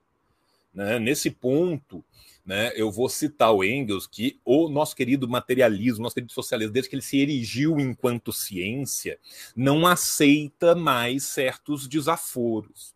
E nós que usamos o ferramental, né, e aí vamos ser lucasiano por, por, por 10 segundos, né, a ortodoxia do marxismo se diz, diz respeito ao seu método, né, é muito importante que a gente saiba aplicar o método para entender isso. Né? Pô, Marx e, e Rosa Luxemburgo falando sobre a Polônia no final do século XIX, com 15 anos de diferença no que eles estão falando, falam coisas diametralmente opostas e ambos estão completamente corretos no seu, no, no seu ponto. A discussão, que é uma discussão fenomenal, um dia a gente pode parar para fazer uma live só sobre isso, de questão nacional e como a questão nacional foi evoluindo da segunda para a terceira internacional são as discussões o... trágicas do socialismo. Assim, Não, onde os lados do socialismo. Cara, se você for pensar o que, que é a sequência de textos, desde que o Stalin chega no Pravidar e começa a escrever sobre questão nacional, o Lenin lê o menino e fala assim: porra, caralho, isso faz sentido. A Rosa fala assim: meu Deus do céu, isso vai dar merda. E aí um começa a matizar o outro e começa a discutir. No final, tá todo mundo certo, tá todo mundo errado, deu merda e não deu merda. É uma loucura. Né? Então, assim, para a gente conseguir entender esse louco balai de gato, é, é, só isso que vai nos poder nos propiciar, de fato, a gente chegar com uma análise que não seja uma análise reducionista, uma análise simplista. Agora, para além disso tudo, uma coisa que fica muito clara, uma coisa que fica muito patente é como um modo de produção tem uma tendência natural de gerar fenômenos que são muito análogos por se basearem em um tipo de exploração que, apesar de mudar, muda muito para permanecer igual. Né? Eu não estou aqui falando, gente, eu não sou o Kondratiev da história, não estou aqui virando e falando assim, daqui a seis anos vai ter outra, daqui a oito vai ter outra, é tudo ciclo. Eu não sou o, o Mircea Eliade para falar dos grandes círculos teúrgicos do planeta. O que eu estou falando é que a gente tem que entender que tudo isso que está acontecendo aqui não está acontecendo ex nihilo da noite para o dia isso foi uma construção. Construção, muitas vezes, pensada para acontecer dessa forma. Surgiu há pouco tempo na internet um vídeo ironicíssimo do Biden, lá em 1997, eu acho, 98, falando da expansão da, da OTAN, falando da Ucrânia, e ele está falando tudo que ele está falando contrário agora, porque na hora não interessava da exata forma que interessa nesse momento. Então, gente, a gente vê atrás disso a intencionalidade. Né? E da mesma forma que aconteceu em vários lugares anteriormente, né, é aquele famoso apoio, né? Você tem o meu coração. Né? Ah, agora estourou a guerra aqui, gente. Vocês vão vir aqui para me ajudar? Melhor do que te ajudar, eu vou jogar luzes sobre a Torre Eiffel. Em vez de te mandar armas, em vez. Eu, não, armas estou mandando. Em vez de eu te mandar exército de ajudar, eu vou mandar o meu coração. Você me pediu nudes do corpo e eu estou te enviando nudes da alma. É isso que é, a OTAN vai oferecer. Né? E lembrando que os massivos armamentos de segunda categoria que estão indo em direção à Ucrânia já estão vazando rumo ao lixo, a fina flor do chorume que vem sendo produzido naquele local. E vocês podem contar os dias depois de qualquer tipo de estabilização que haverá, para vocês verem começar a pulular outros batalhões Azovs em diversas outras regiões ali da, da, da, da, no começo do leste europeu, e eu sinceramente acho que é uma questão de tempo para voltar a pulular na Alemanha. Eu queria falar disso também. Queria falar aqui um pouco, isso daí que o João colocou, que é uma tecla que eu tenho batido muito, né? Do, de como esse, o acirramento do conflito ucraniano e o seu prolongamento está criando uma chocadeira de nazista, né? É, muito parecido com o que aconteceu no Afeganistão durante a ocupação soviética, né? Muitos mujahedins, organizações inteiras foram formadas durante acho que foram 10 anos de conflito, né? Da, da União Soviética no Afeganistão, ou quase 10 anos. E eu estou vendo algo muito parecido, só que ao invés do extremismo muçulmano, né, islâmico, a gente está vendo mesmo é um, é um processo com uma ideologia neonazi. Neonazi. E é, não podemos esquecer aí que está saindo, inclusive na mídia, que a gente já tem em torno de 500 brasileiros indo para lá. Né? Acredito que boa parte bolsonarista né? e etc. Oh, eu acho que isso daí traz uma pergunta aqui também, que eu, muita gente está fazendo e, e a gente vê por aí também na, nas discussões de Facebook, de Twitter. É qual a diferença? Queria que vocês falassem um pouco. Qual a diferença do neonazismo ou do nazismo, né? Como o João falou, não, não tem nada de neo, os caras assumem toda a identidade clássica do nazismo lá. Qual a diferença do nazismo na Ucrânia e do neonazismo na Rússia? Porque alegam o quê? Que na Rússia também tem neonazistas, no exército russo tem neonazistas, etc, etc, né?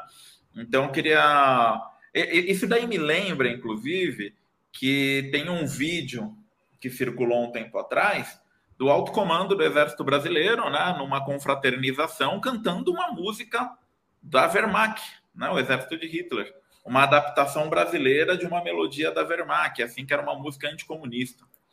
Então, é, fica essa, essa dúvida, assim, né? Qual que é a diferença entre o nazismo na Ucrânia, o neonazismo na Rússia, essa questão de ter elementos nazistas em forças armadas de várias partes do mundo, né? Qual que, é, qual que é a especificidade ucraniana em relação a isso? Não é para a gente dar munição argumentativa aqui para o nosso público poder debater por aí. Antes de algum de vocês responderem, eu sou obrigado a lembrar a todos e todas que essa daqui é uma live de lançamento do curso a Era Putin na Rússia, que será ministrado por Hugo Albuquerque, né, no caixadeferramentas.org. O curso começa dia 12 de abril, será às terças e quintas, às 19 horas. E quem comprar, quem se matricular no curso, vai receber um cupom de 30% de desconto em livros da autonomia literária que não sejam lançamentos ou que não estejam já com desconto. É, também queria lembrar a todos e todas que na descrição do vídeo tem aí nossos canais de Telegram e WhatsApp, para quem quiser receber as nossas traduções e as nossas novidades de curso.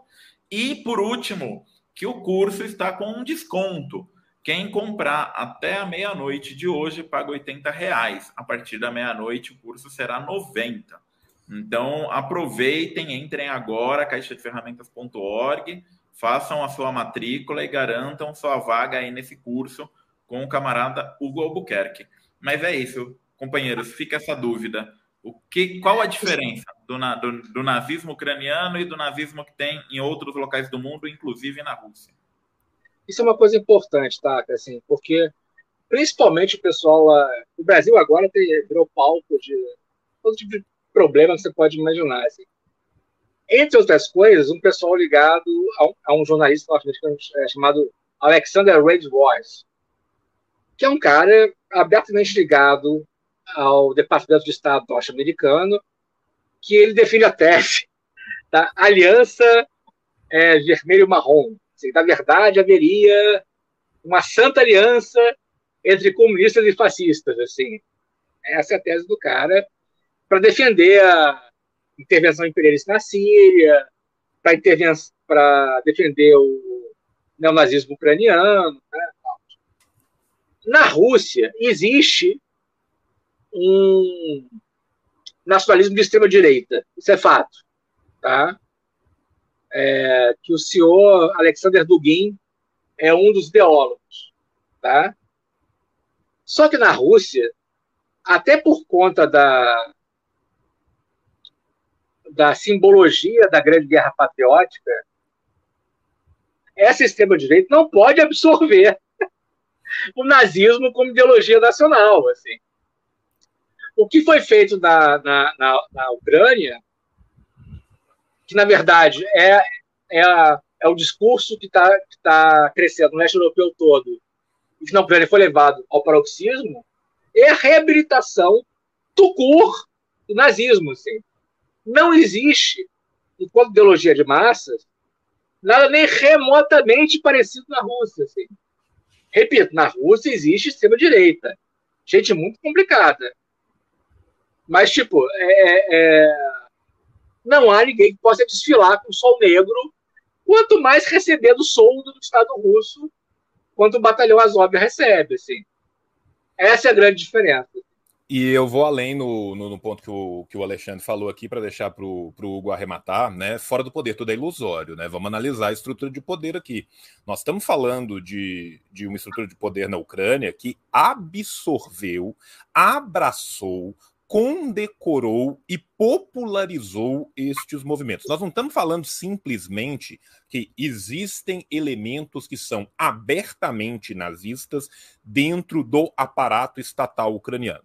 Nós estamos falando que o aparato estatal ucraniano vem se tornando cada vez mais, enquanto aparato estatal, fomentador aberto deste neonazismo. Nós estamos falando do Zelensky, que é um, um, presidente que deu uma alta condecoração ao líder de um batalhão neonazista poucos meses antes de começar a guerra.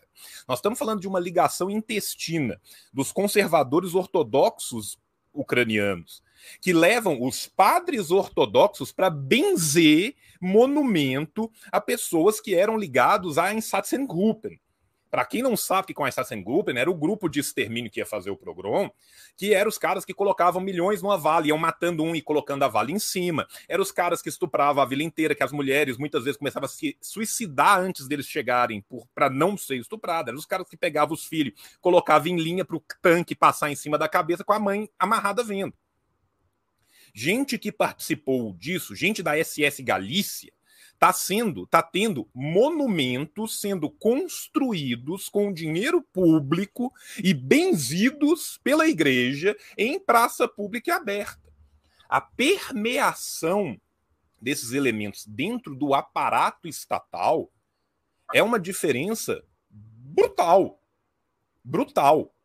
Por mais que na Rússia exista a contratação de elementos como, por exemplo, Wagner, né, que são elementos completamente malucos e habitolados, que é o pessoal de QTP, de Quarta Teoria Política, que é um. Que é um é, o QTP significa facho para caralho, né? Vocês podem ver pela. Pelo negócio que finge que, que fazem esse, esse rolê nasbol, né? Que é, que é basicamente assim o, o, pior do nazismo com alguns toques de bolchevismo, porque fica feio a gente ser nazistaço na Rússia. Né? Já na Ucrânia, primeiro, não se tem sequer essa preocupação de pegar os símbolos do neonazismo, os símbolos mais discretos. Não. Gente, o sol negro ele fica na sede de onde era a SS, no chão, gigantesco. Quando você entra, você vê um sol negro de todo o tamanho na porra do chão. Não é nenhum símbolo discreto. E os caras não usam um petzinho pequeno, não é um negócio escondido dentro da carteira, sabe? Não é tipo assim, ah, para que, que serve o bolso pequeno da calça jeans na Ucrânia? É para pôr uma foto do, do Petilhura e outra foto do Bandeira. Não! Os caras usam símbolos massivos e abertos, usam tatuagens massivas e abertas, tá? E que são de símbolos clássicos. Que isso é um outro elemento de análise que às vezes eu acho que é, que é pouco levado, que mostra também essa recuperação histórica desses grupos. Né? Então, tem essa permeação dentro do aparato estatal que vai muito além e que vem sendo usada pela Ucrânia desde 2014. A OSCE, ela como guardiã do, do, do, dos tratados de, de Minsk, ela faz a estatística de quantas vezes o cessar-fogo foi violado. Né? Eu tenho dó do cara que tem que ficar apertando o botão cada vez que o cessar-fogo é violado para manter a estatística anual, porque na página da OSCE, o cessar-fogo em 2021 foi violado 91 mil vezes.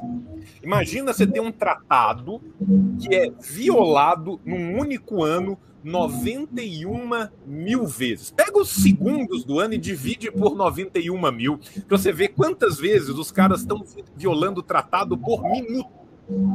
Tá? É isso. E essas pessoas que estão constantemente violando esse tratado, estão fazendo a mangue e a pago e a soldo do Estado ucraniano, são, em sua esmagadora maioria, pertencentes a facções que são abertamente neonazis pra caralho. São, plurineo, são plurinazistas. Não são nem nazistas. É um negócio de doido.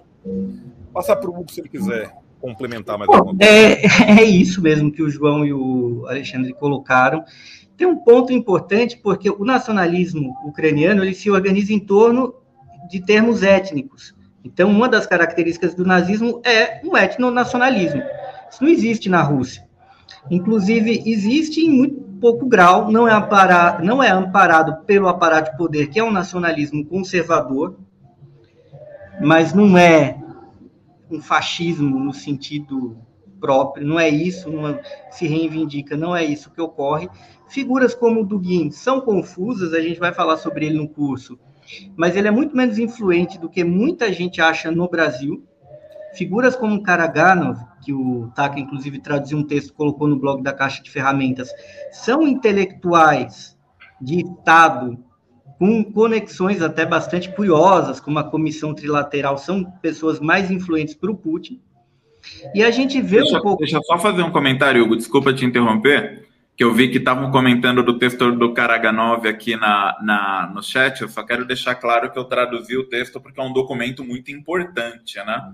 O, o, o, tenho recebido muita acusação de que eu sou simpatizante do Karaganov ou algo assim, e eu traduzi aquele texto porque foi o texto que foi publicado poucos dias antes da operação militar, e ele é um texto que explica muito da estratégia russa e não tinha tradução para o português, né? Então, só quero deixar é, bem claro aqui que eu não sou do conservadorismo russo, gente. Eu, eu sou socialista, sou anticolonial, terceiro mundista, entendeu? Karaganowitz, Altaka. opressões, né? Então, calma lá, né? É, eu estou recebendo quase todo dia xingamento, tá um absurdo por causa de uma tradução. Mas aquela tatuagem que você tem nas costas inteiras fechada do, do, do Karagano, por que então? Eu não... É aqueles ícones aí que eu tô Não, é, é, só parecido com o Karaganov, na verdade é outro cara. Vai lá, Taquinha. Não, acabei te interrompendo aqui, me desculpa, mas você só pra, Não, só para concluir é isso mesmo. Eu acho que essa coisa de falar em nazismo como um fenômeno relevante para explicar a Federação Russa atual é uma coisa maluca, e ao mesmo tempo setores que muitas vezes acusam a Rússia de nazi, fascismo, etc. e tal, são os que apoiam a Ucrânia. E passam pano para os caras com sol negro. Então não tem muito o que falar em relação a isso. Eu acho que vale a pena estudar e tentar entender o pensamento conservador russo contemporâneo. A gente vai fazer isso, eu prometo. Eu separei já algumas, muitas coisas e vou separar mais ainda mas é uma fraude muito grande. O Duguinho é uma figura muito curiosa, inclusive ele decepcionou muitos dos fãs brasileiros dele, porque não apoiou o Bolsonaro no Brasil. Mas tampouco não é o filósofo mais influente. Talvez ele seja o filósofo russo mais entendido no Brasil hoje, porque ele é o mais pós-moderno e o mais ocidental. E aí você olha não, muito tipo, ele. A... É, embora ele seja um neofacho, isso eu concordo com, com o João, ele não é equivalente ao Olavo de Carvalho, assim, tipo. Que o popularizou é... no Brasil, inclusive, né? É, não, tipo, os dois se odiavam. Assim, claro. tipo, teve, teve maluco no Brasil citando o livro de polêmica dos dois, que não é um livro, é, uma. É, é falaram uma que era um livro que eles escreveram junto. É um livro é? de polêmica. Chegou ali, assim, não, porque os dois escreveram um livro. Tipo, cara, foi um arranca-pau de e-mail que alguém juntou em livro, aonde o Dugin terminou, é, terminou comparando o Olavo de Carvalho ao David Icke, que é o cara dos reptilianos. Só para lembrar assim, que o Dugin ele é de extrema direita, ele não está no nosso campo, mas tipo, ele fez faculdade, fala idioma, esse tipo, ele não é justiça se faça, ele não é comparável à figura do Olavo de Carvalho, assim. E o próprio é, tradicionalismo, eu estou até vendo com o Hugo, de, é, de, repente, isso vale uma, uma discussão posterior, assim. É, ele é muito mal entendido no Brasil, assim, porque, tipo, Mercê Aliade era da turma.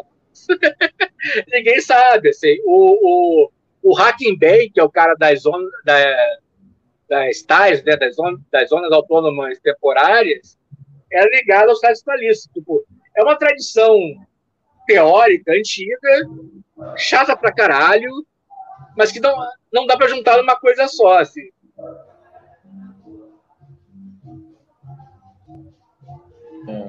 E eu só Tem quero comentar né, que o, o, silêncio de Olavo de cadáver sobre, sobre a invasão é ensurdecedor. Claro, claro. É, tem uma coisa que eu acho importante, assim, tipo, é, ninguém aqui reivindica o regime do Putin ou o que acontece nele. Assim, tipo, a gente não é homofóbico, a gente tem críticas com relação a, a ao que acontece na Rússia, é, é, na Rússia contemporânea. Ao mesmo tempo, da forma assim, que eu acho que quem reivindica a OTAN não tem, não quer abraçar os Estados Unidos em tópico, né, assim, embora pareça. Né? Uma coisa que eu acho importante é, é, é essa aliança informal entre China e Rússia que está surgindo, e a possibilidade do, é, do mundo multipolar, né, que é, é, é, é uma, uma possibilidade geopolítica que parece estar tendo, aonde vai ter uma caralhada de regimes que a gente não concorda, tipo a, a, o Irã dos ayatolás, tipo o, o Afeganistão dos talibãs, mas aonde processos de revolução socialista, de libertação nacional, também vão ter mais espaço, tem, né? E aí a gente pode apontar a Cuba recebendo apoio financeiro barra pesada agora da China, Estados Unidos conversando com a Venezuela, né? Esse que eu acho que é o elemento que está sendo pouco discutido, assim. Tá? É...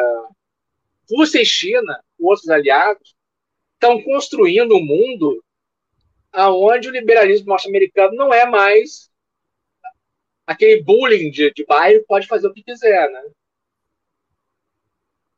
O, uma coisa que também é interessante pontuar, que as pessoas, quando falam de disputa interimperialista, imperialismo russo, imperialismo chinês e etc., é, ignoram uma coisa, né? Na verdade, a gente tem um imperialismo no mundo que condiciona né, outras grandes nações, que é o imperialismo norte-americano. Esse é o grande imperialismo mundial e, e, que inclusive é a Europa, que o pessoal fala, ah, tem o imperialismo francês, o imperialismo inglês. Não, cara, aquilo ali é Estado vassalo. A gente está vendo agora aí com a situação da Ucrânia. A pior coisa que poderia acontecer para a Europa era um conflito Ucrânia-Rússia que ameaçasse o fornecimento energético da Europa. E mesmo assim eles compraram isso, né? É, é, a Europa não tem mais autonomia, ela é um território que está sob controle mesmo do, do, do, imperialismo estadunidense. Então, você comparar algum tipo de projeção de poder externo da China ou da Rússia com o imperialismo norte-americano, eu acho bem, bem complicado, né? Uma, uma análise bem enviesada, assim, sendo que a gente vê aí uma, uma, uma assimetria nas projeções de, de poder e influência desses blocos, né? O, o, a Rússia e a China hoje em dia me parecem mais estados que estão sob cerco do imperialismo global estadunidense, do que potências interimperialistas e tudo mais. É, tem vários elementos que você pode ver, né? principalmente na questão militar, que é o mais evidente, que é a manifestação maior do imperialismo, né? essa projeção militar, quantas bases militares tem aí a China fora da China e a Rússia fora da Rússia, né? É, é irrisório perto das quase 900 bases que o imperialismo estadunidense mantém ao redor do mundo, tirando as bases secretas que a gente nem sabe que existem, né? Aquelas prisões secretas na Europa que serviu para prender a galera do Talibã, tal, né? Então é, deve estar na casa dos milhares aí de bases militares pelo mundo. É, falando em base militar pelo mundo, aproveitar para trazer aqui também um, um debate. Eu vi aqui que uma uma uma é, diplomata estadunidense falou que está muito preocupada que os russos podem acessar laboratórios de pesquisa biológica que os Estados Unidos tinham em parceria com a Ucrânia né? Ah, mas e te... aí, aí eu falo, mas por que que tá preocupada? O que que tinha nesses laboratórios? Não, mas, é, aí, mas aí né? que tá, Taca. Não tá preocupada, não é deles terem acessado os laboratórios, não. Tá preocupada é porque os laboratórios já estão no chão e já tem gente colhendo material sobre aquilo. E aí a embaixada dos Estados Unidos na Ucrânia apagou correndo à noite todos os documentos. Alguém gritou para o embaixador: desliga a internet da tomada. E ele saiu correndo para puxar o fio da tomada e esqueceu que as pessoas né? Nós, elefantes comunistas da internet, temos uma memória gigantesca e salvamos as coisas e guardamos em outros lugares. Né? Então, essa documentação está toda aberta.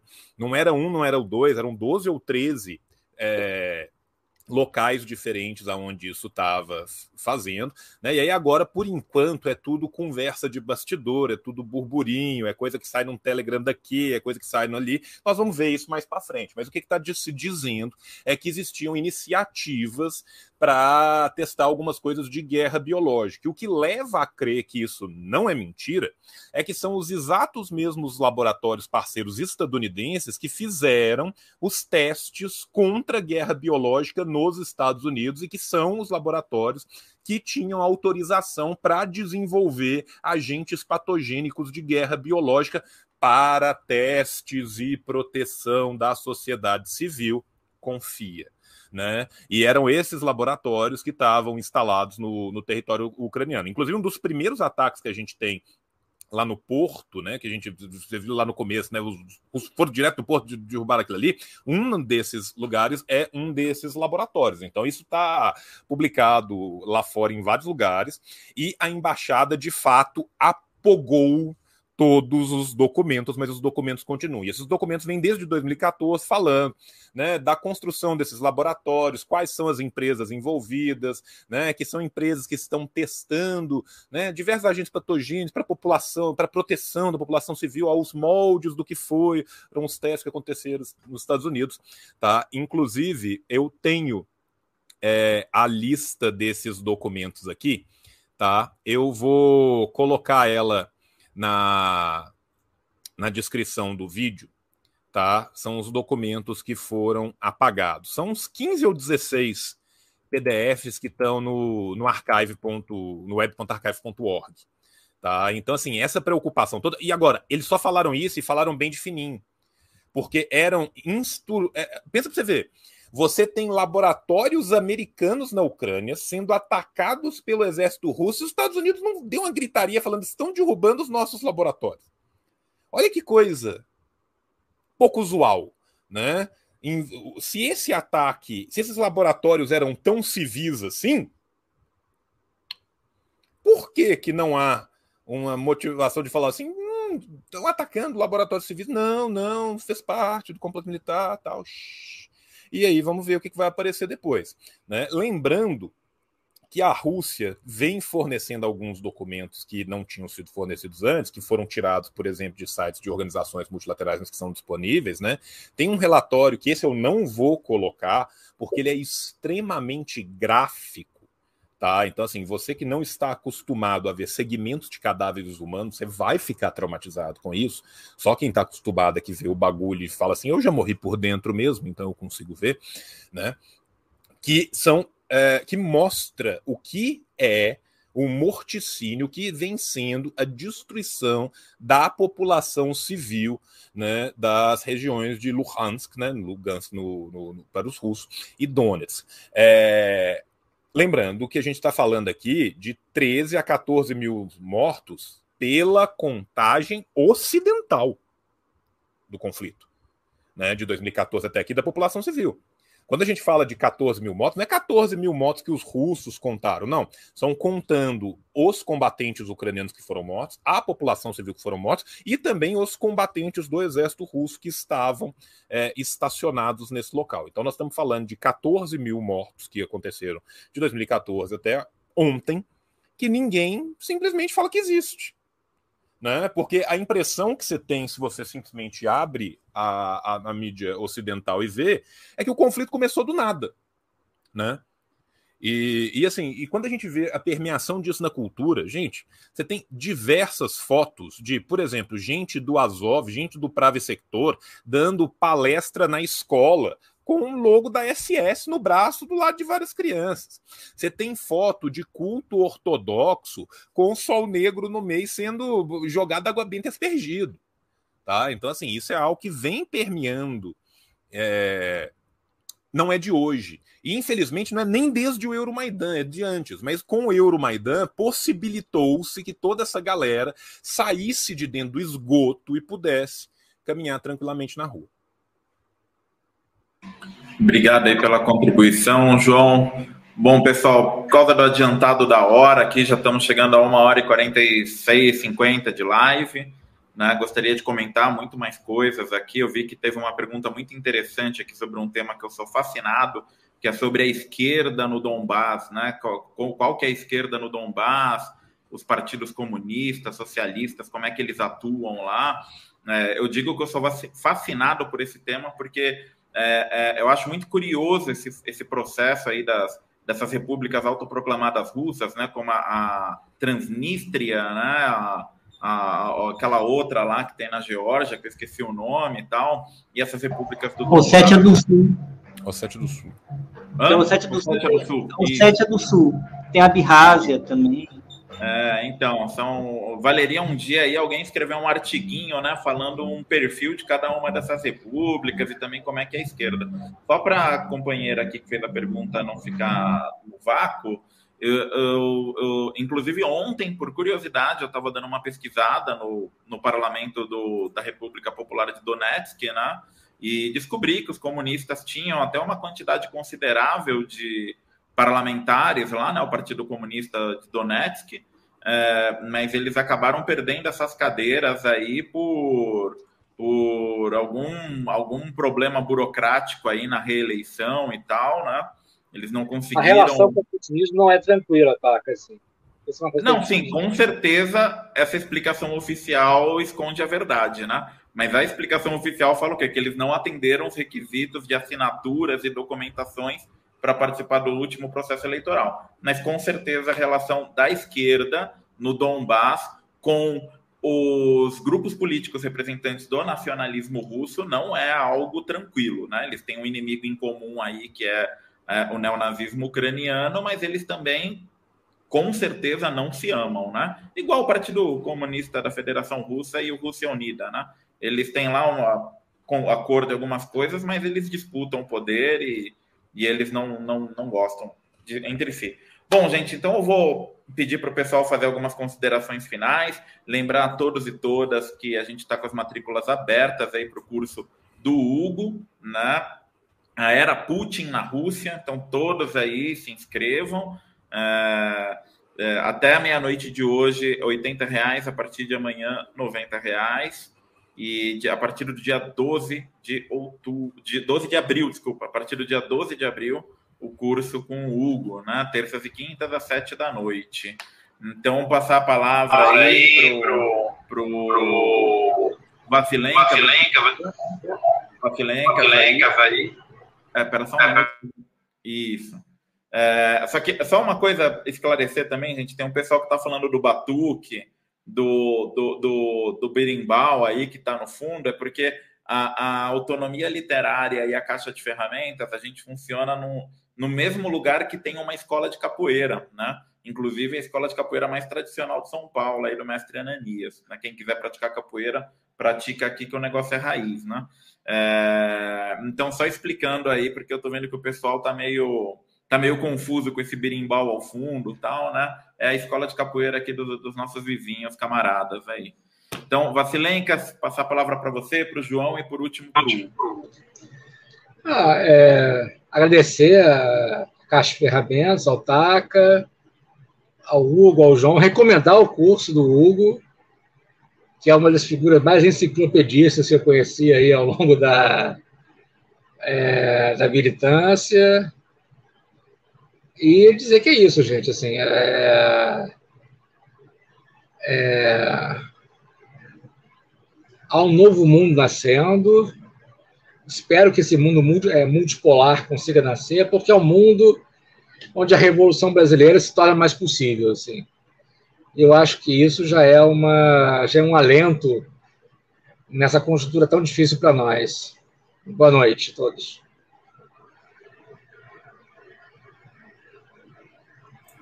Ó, oh, dessa oh, vez eu aprendi a colocar o meu, meu microfone sem ser no mudo. Né? Quero agradecer demais ao Taca, ao Hugo, ao Vasilencas por terem né, nos propiciado esse debate tão rico, tão maravilhoso. Eu estava acompanhando no YouTube e na Twitch, a gente chegou a ter, somando os dois, mais de mil pessoas vindo ao vivo. Né? A gente estava com 580 e tantos pessoas no, no YouTube, 400 e poucas pessoas na, na Twitch. Né? Então eu fico muito feliz que a gente venha conseguindo né, é, tomar o, os aparatos ideológicos para o nosso favor. E isso é muito importante. Né? Quero lembrar a vocês que a história não morreu, né, e que é muito importante que a gente lute para que seja Marx na veia e Fukuyama e Harari na cadeia, né, que é um lema muito bom para a gente passar para os jovens. Façam o curso do Hugo, o Hugo é um cara de não só de um conhecimento gigantesco, mas de uma didática gigantesca.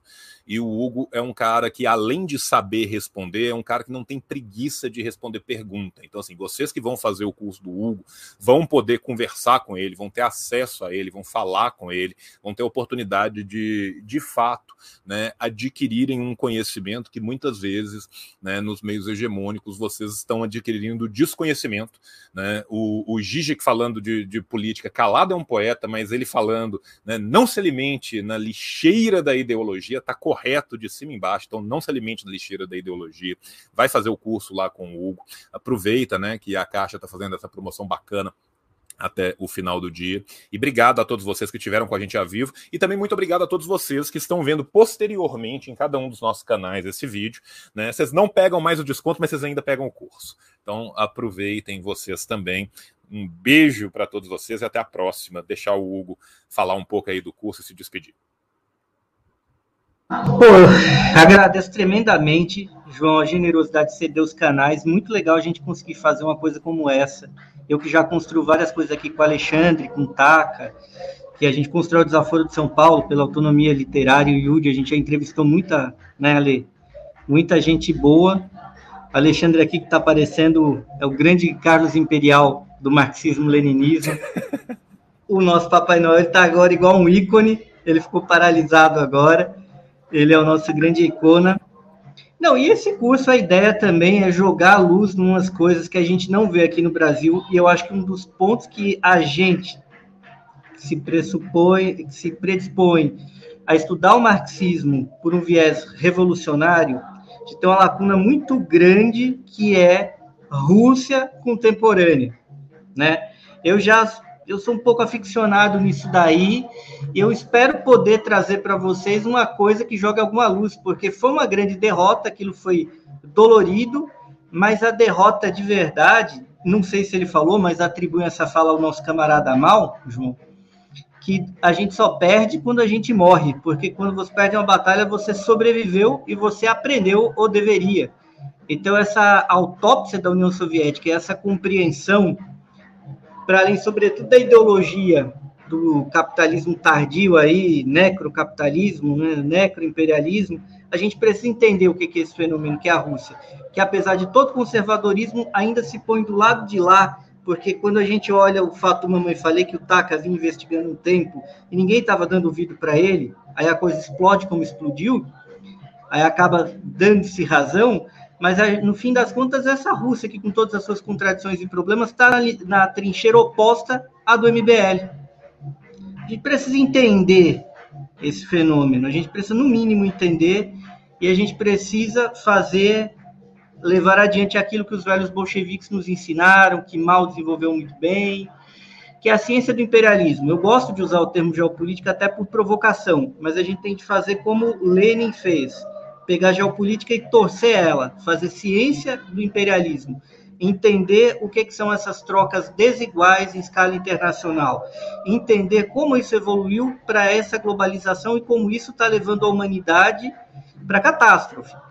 Mas um momento como esse, que é dramático como foi o pré-Primeira Guerra Mundial, por outro lado, ele apresenta uma potencialidade revolucionária de um parto doloroso, mas possível de um novo mundo, como Alexandre colocou, que é isso que está diante de nós agora. Resta a gente, nós como comunistas, entendermos melhor o que está acontecendo para a gente saber fazer uso disso e não, e, não terminarmos aí presos na estratégia da social-democracia. A gente pode usar a social-democracia taticamente, a gente talvez até precise, mas a gente tem que ter um entendimento científico da realidade que nos permita torcer isso e construir uma realidade revolucionária, que até para Lênin parecia tão distante, um pouquinho antes ali de 19, e de repente, 17, e de repente aconteceu. E a gente tem que ser capaz de entender a realidade de uma forma objetiva que nos permita fazer o impossível acontecer. É isso. É a proposta do curso é isso. Tentar entender a realidade para a gente, de novo, fazer o impossível acontecer e, de novo, salvar o mundo. Porque só o comunismo pode salvar o mundo. Porque só foi o comunismo que salvou o mundo. 100 anos para cá e vai ser ele, de novo, que vai salvar o mundo. Obrigado, Taka, aí pela oportunidade. Bom, quem quiser ouvir um pouco mais dessa prosa, nos acompanhe no curso na Caixa. Isso aí, gente. Então, só retomando, até meia-noite de hoje, caixadeferramentas.org. O curso estará por R$ reais, a partir da meia-noite estará por R$ 90. E eu esqueci de falar uma coisa muito interessante, eu acho, talvez o principal bônus desse curso é que quem se matricular nele vai entrar num grupo de Telegram onde terá acesso direto ao Hugo, nosso professor. Então ele ele está lá nesse grupo de Telegram aí do curso. Quem entrar lá também vai poder bater papo com ele lá, jogar dúvidas para os outros alunos, né? Fazer debates e tudo mais. Então, caixadeferramentas.org, o curso está lá. Muito obrigado a todos e todas e até a próxima.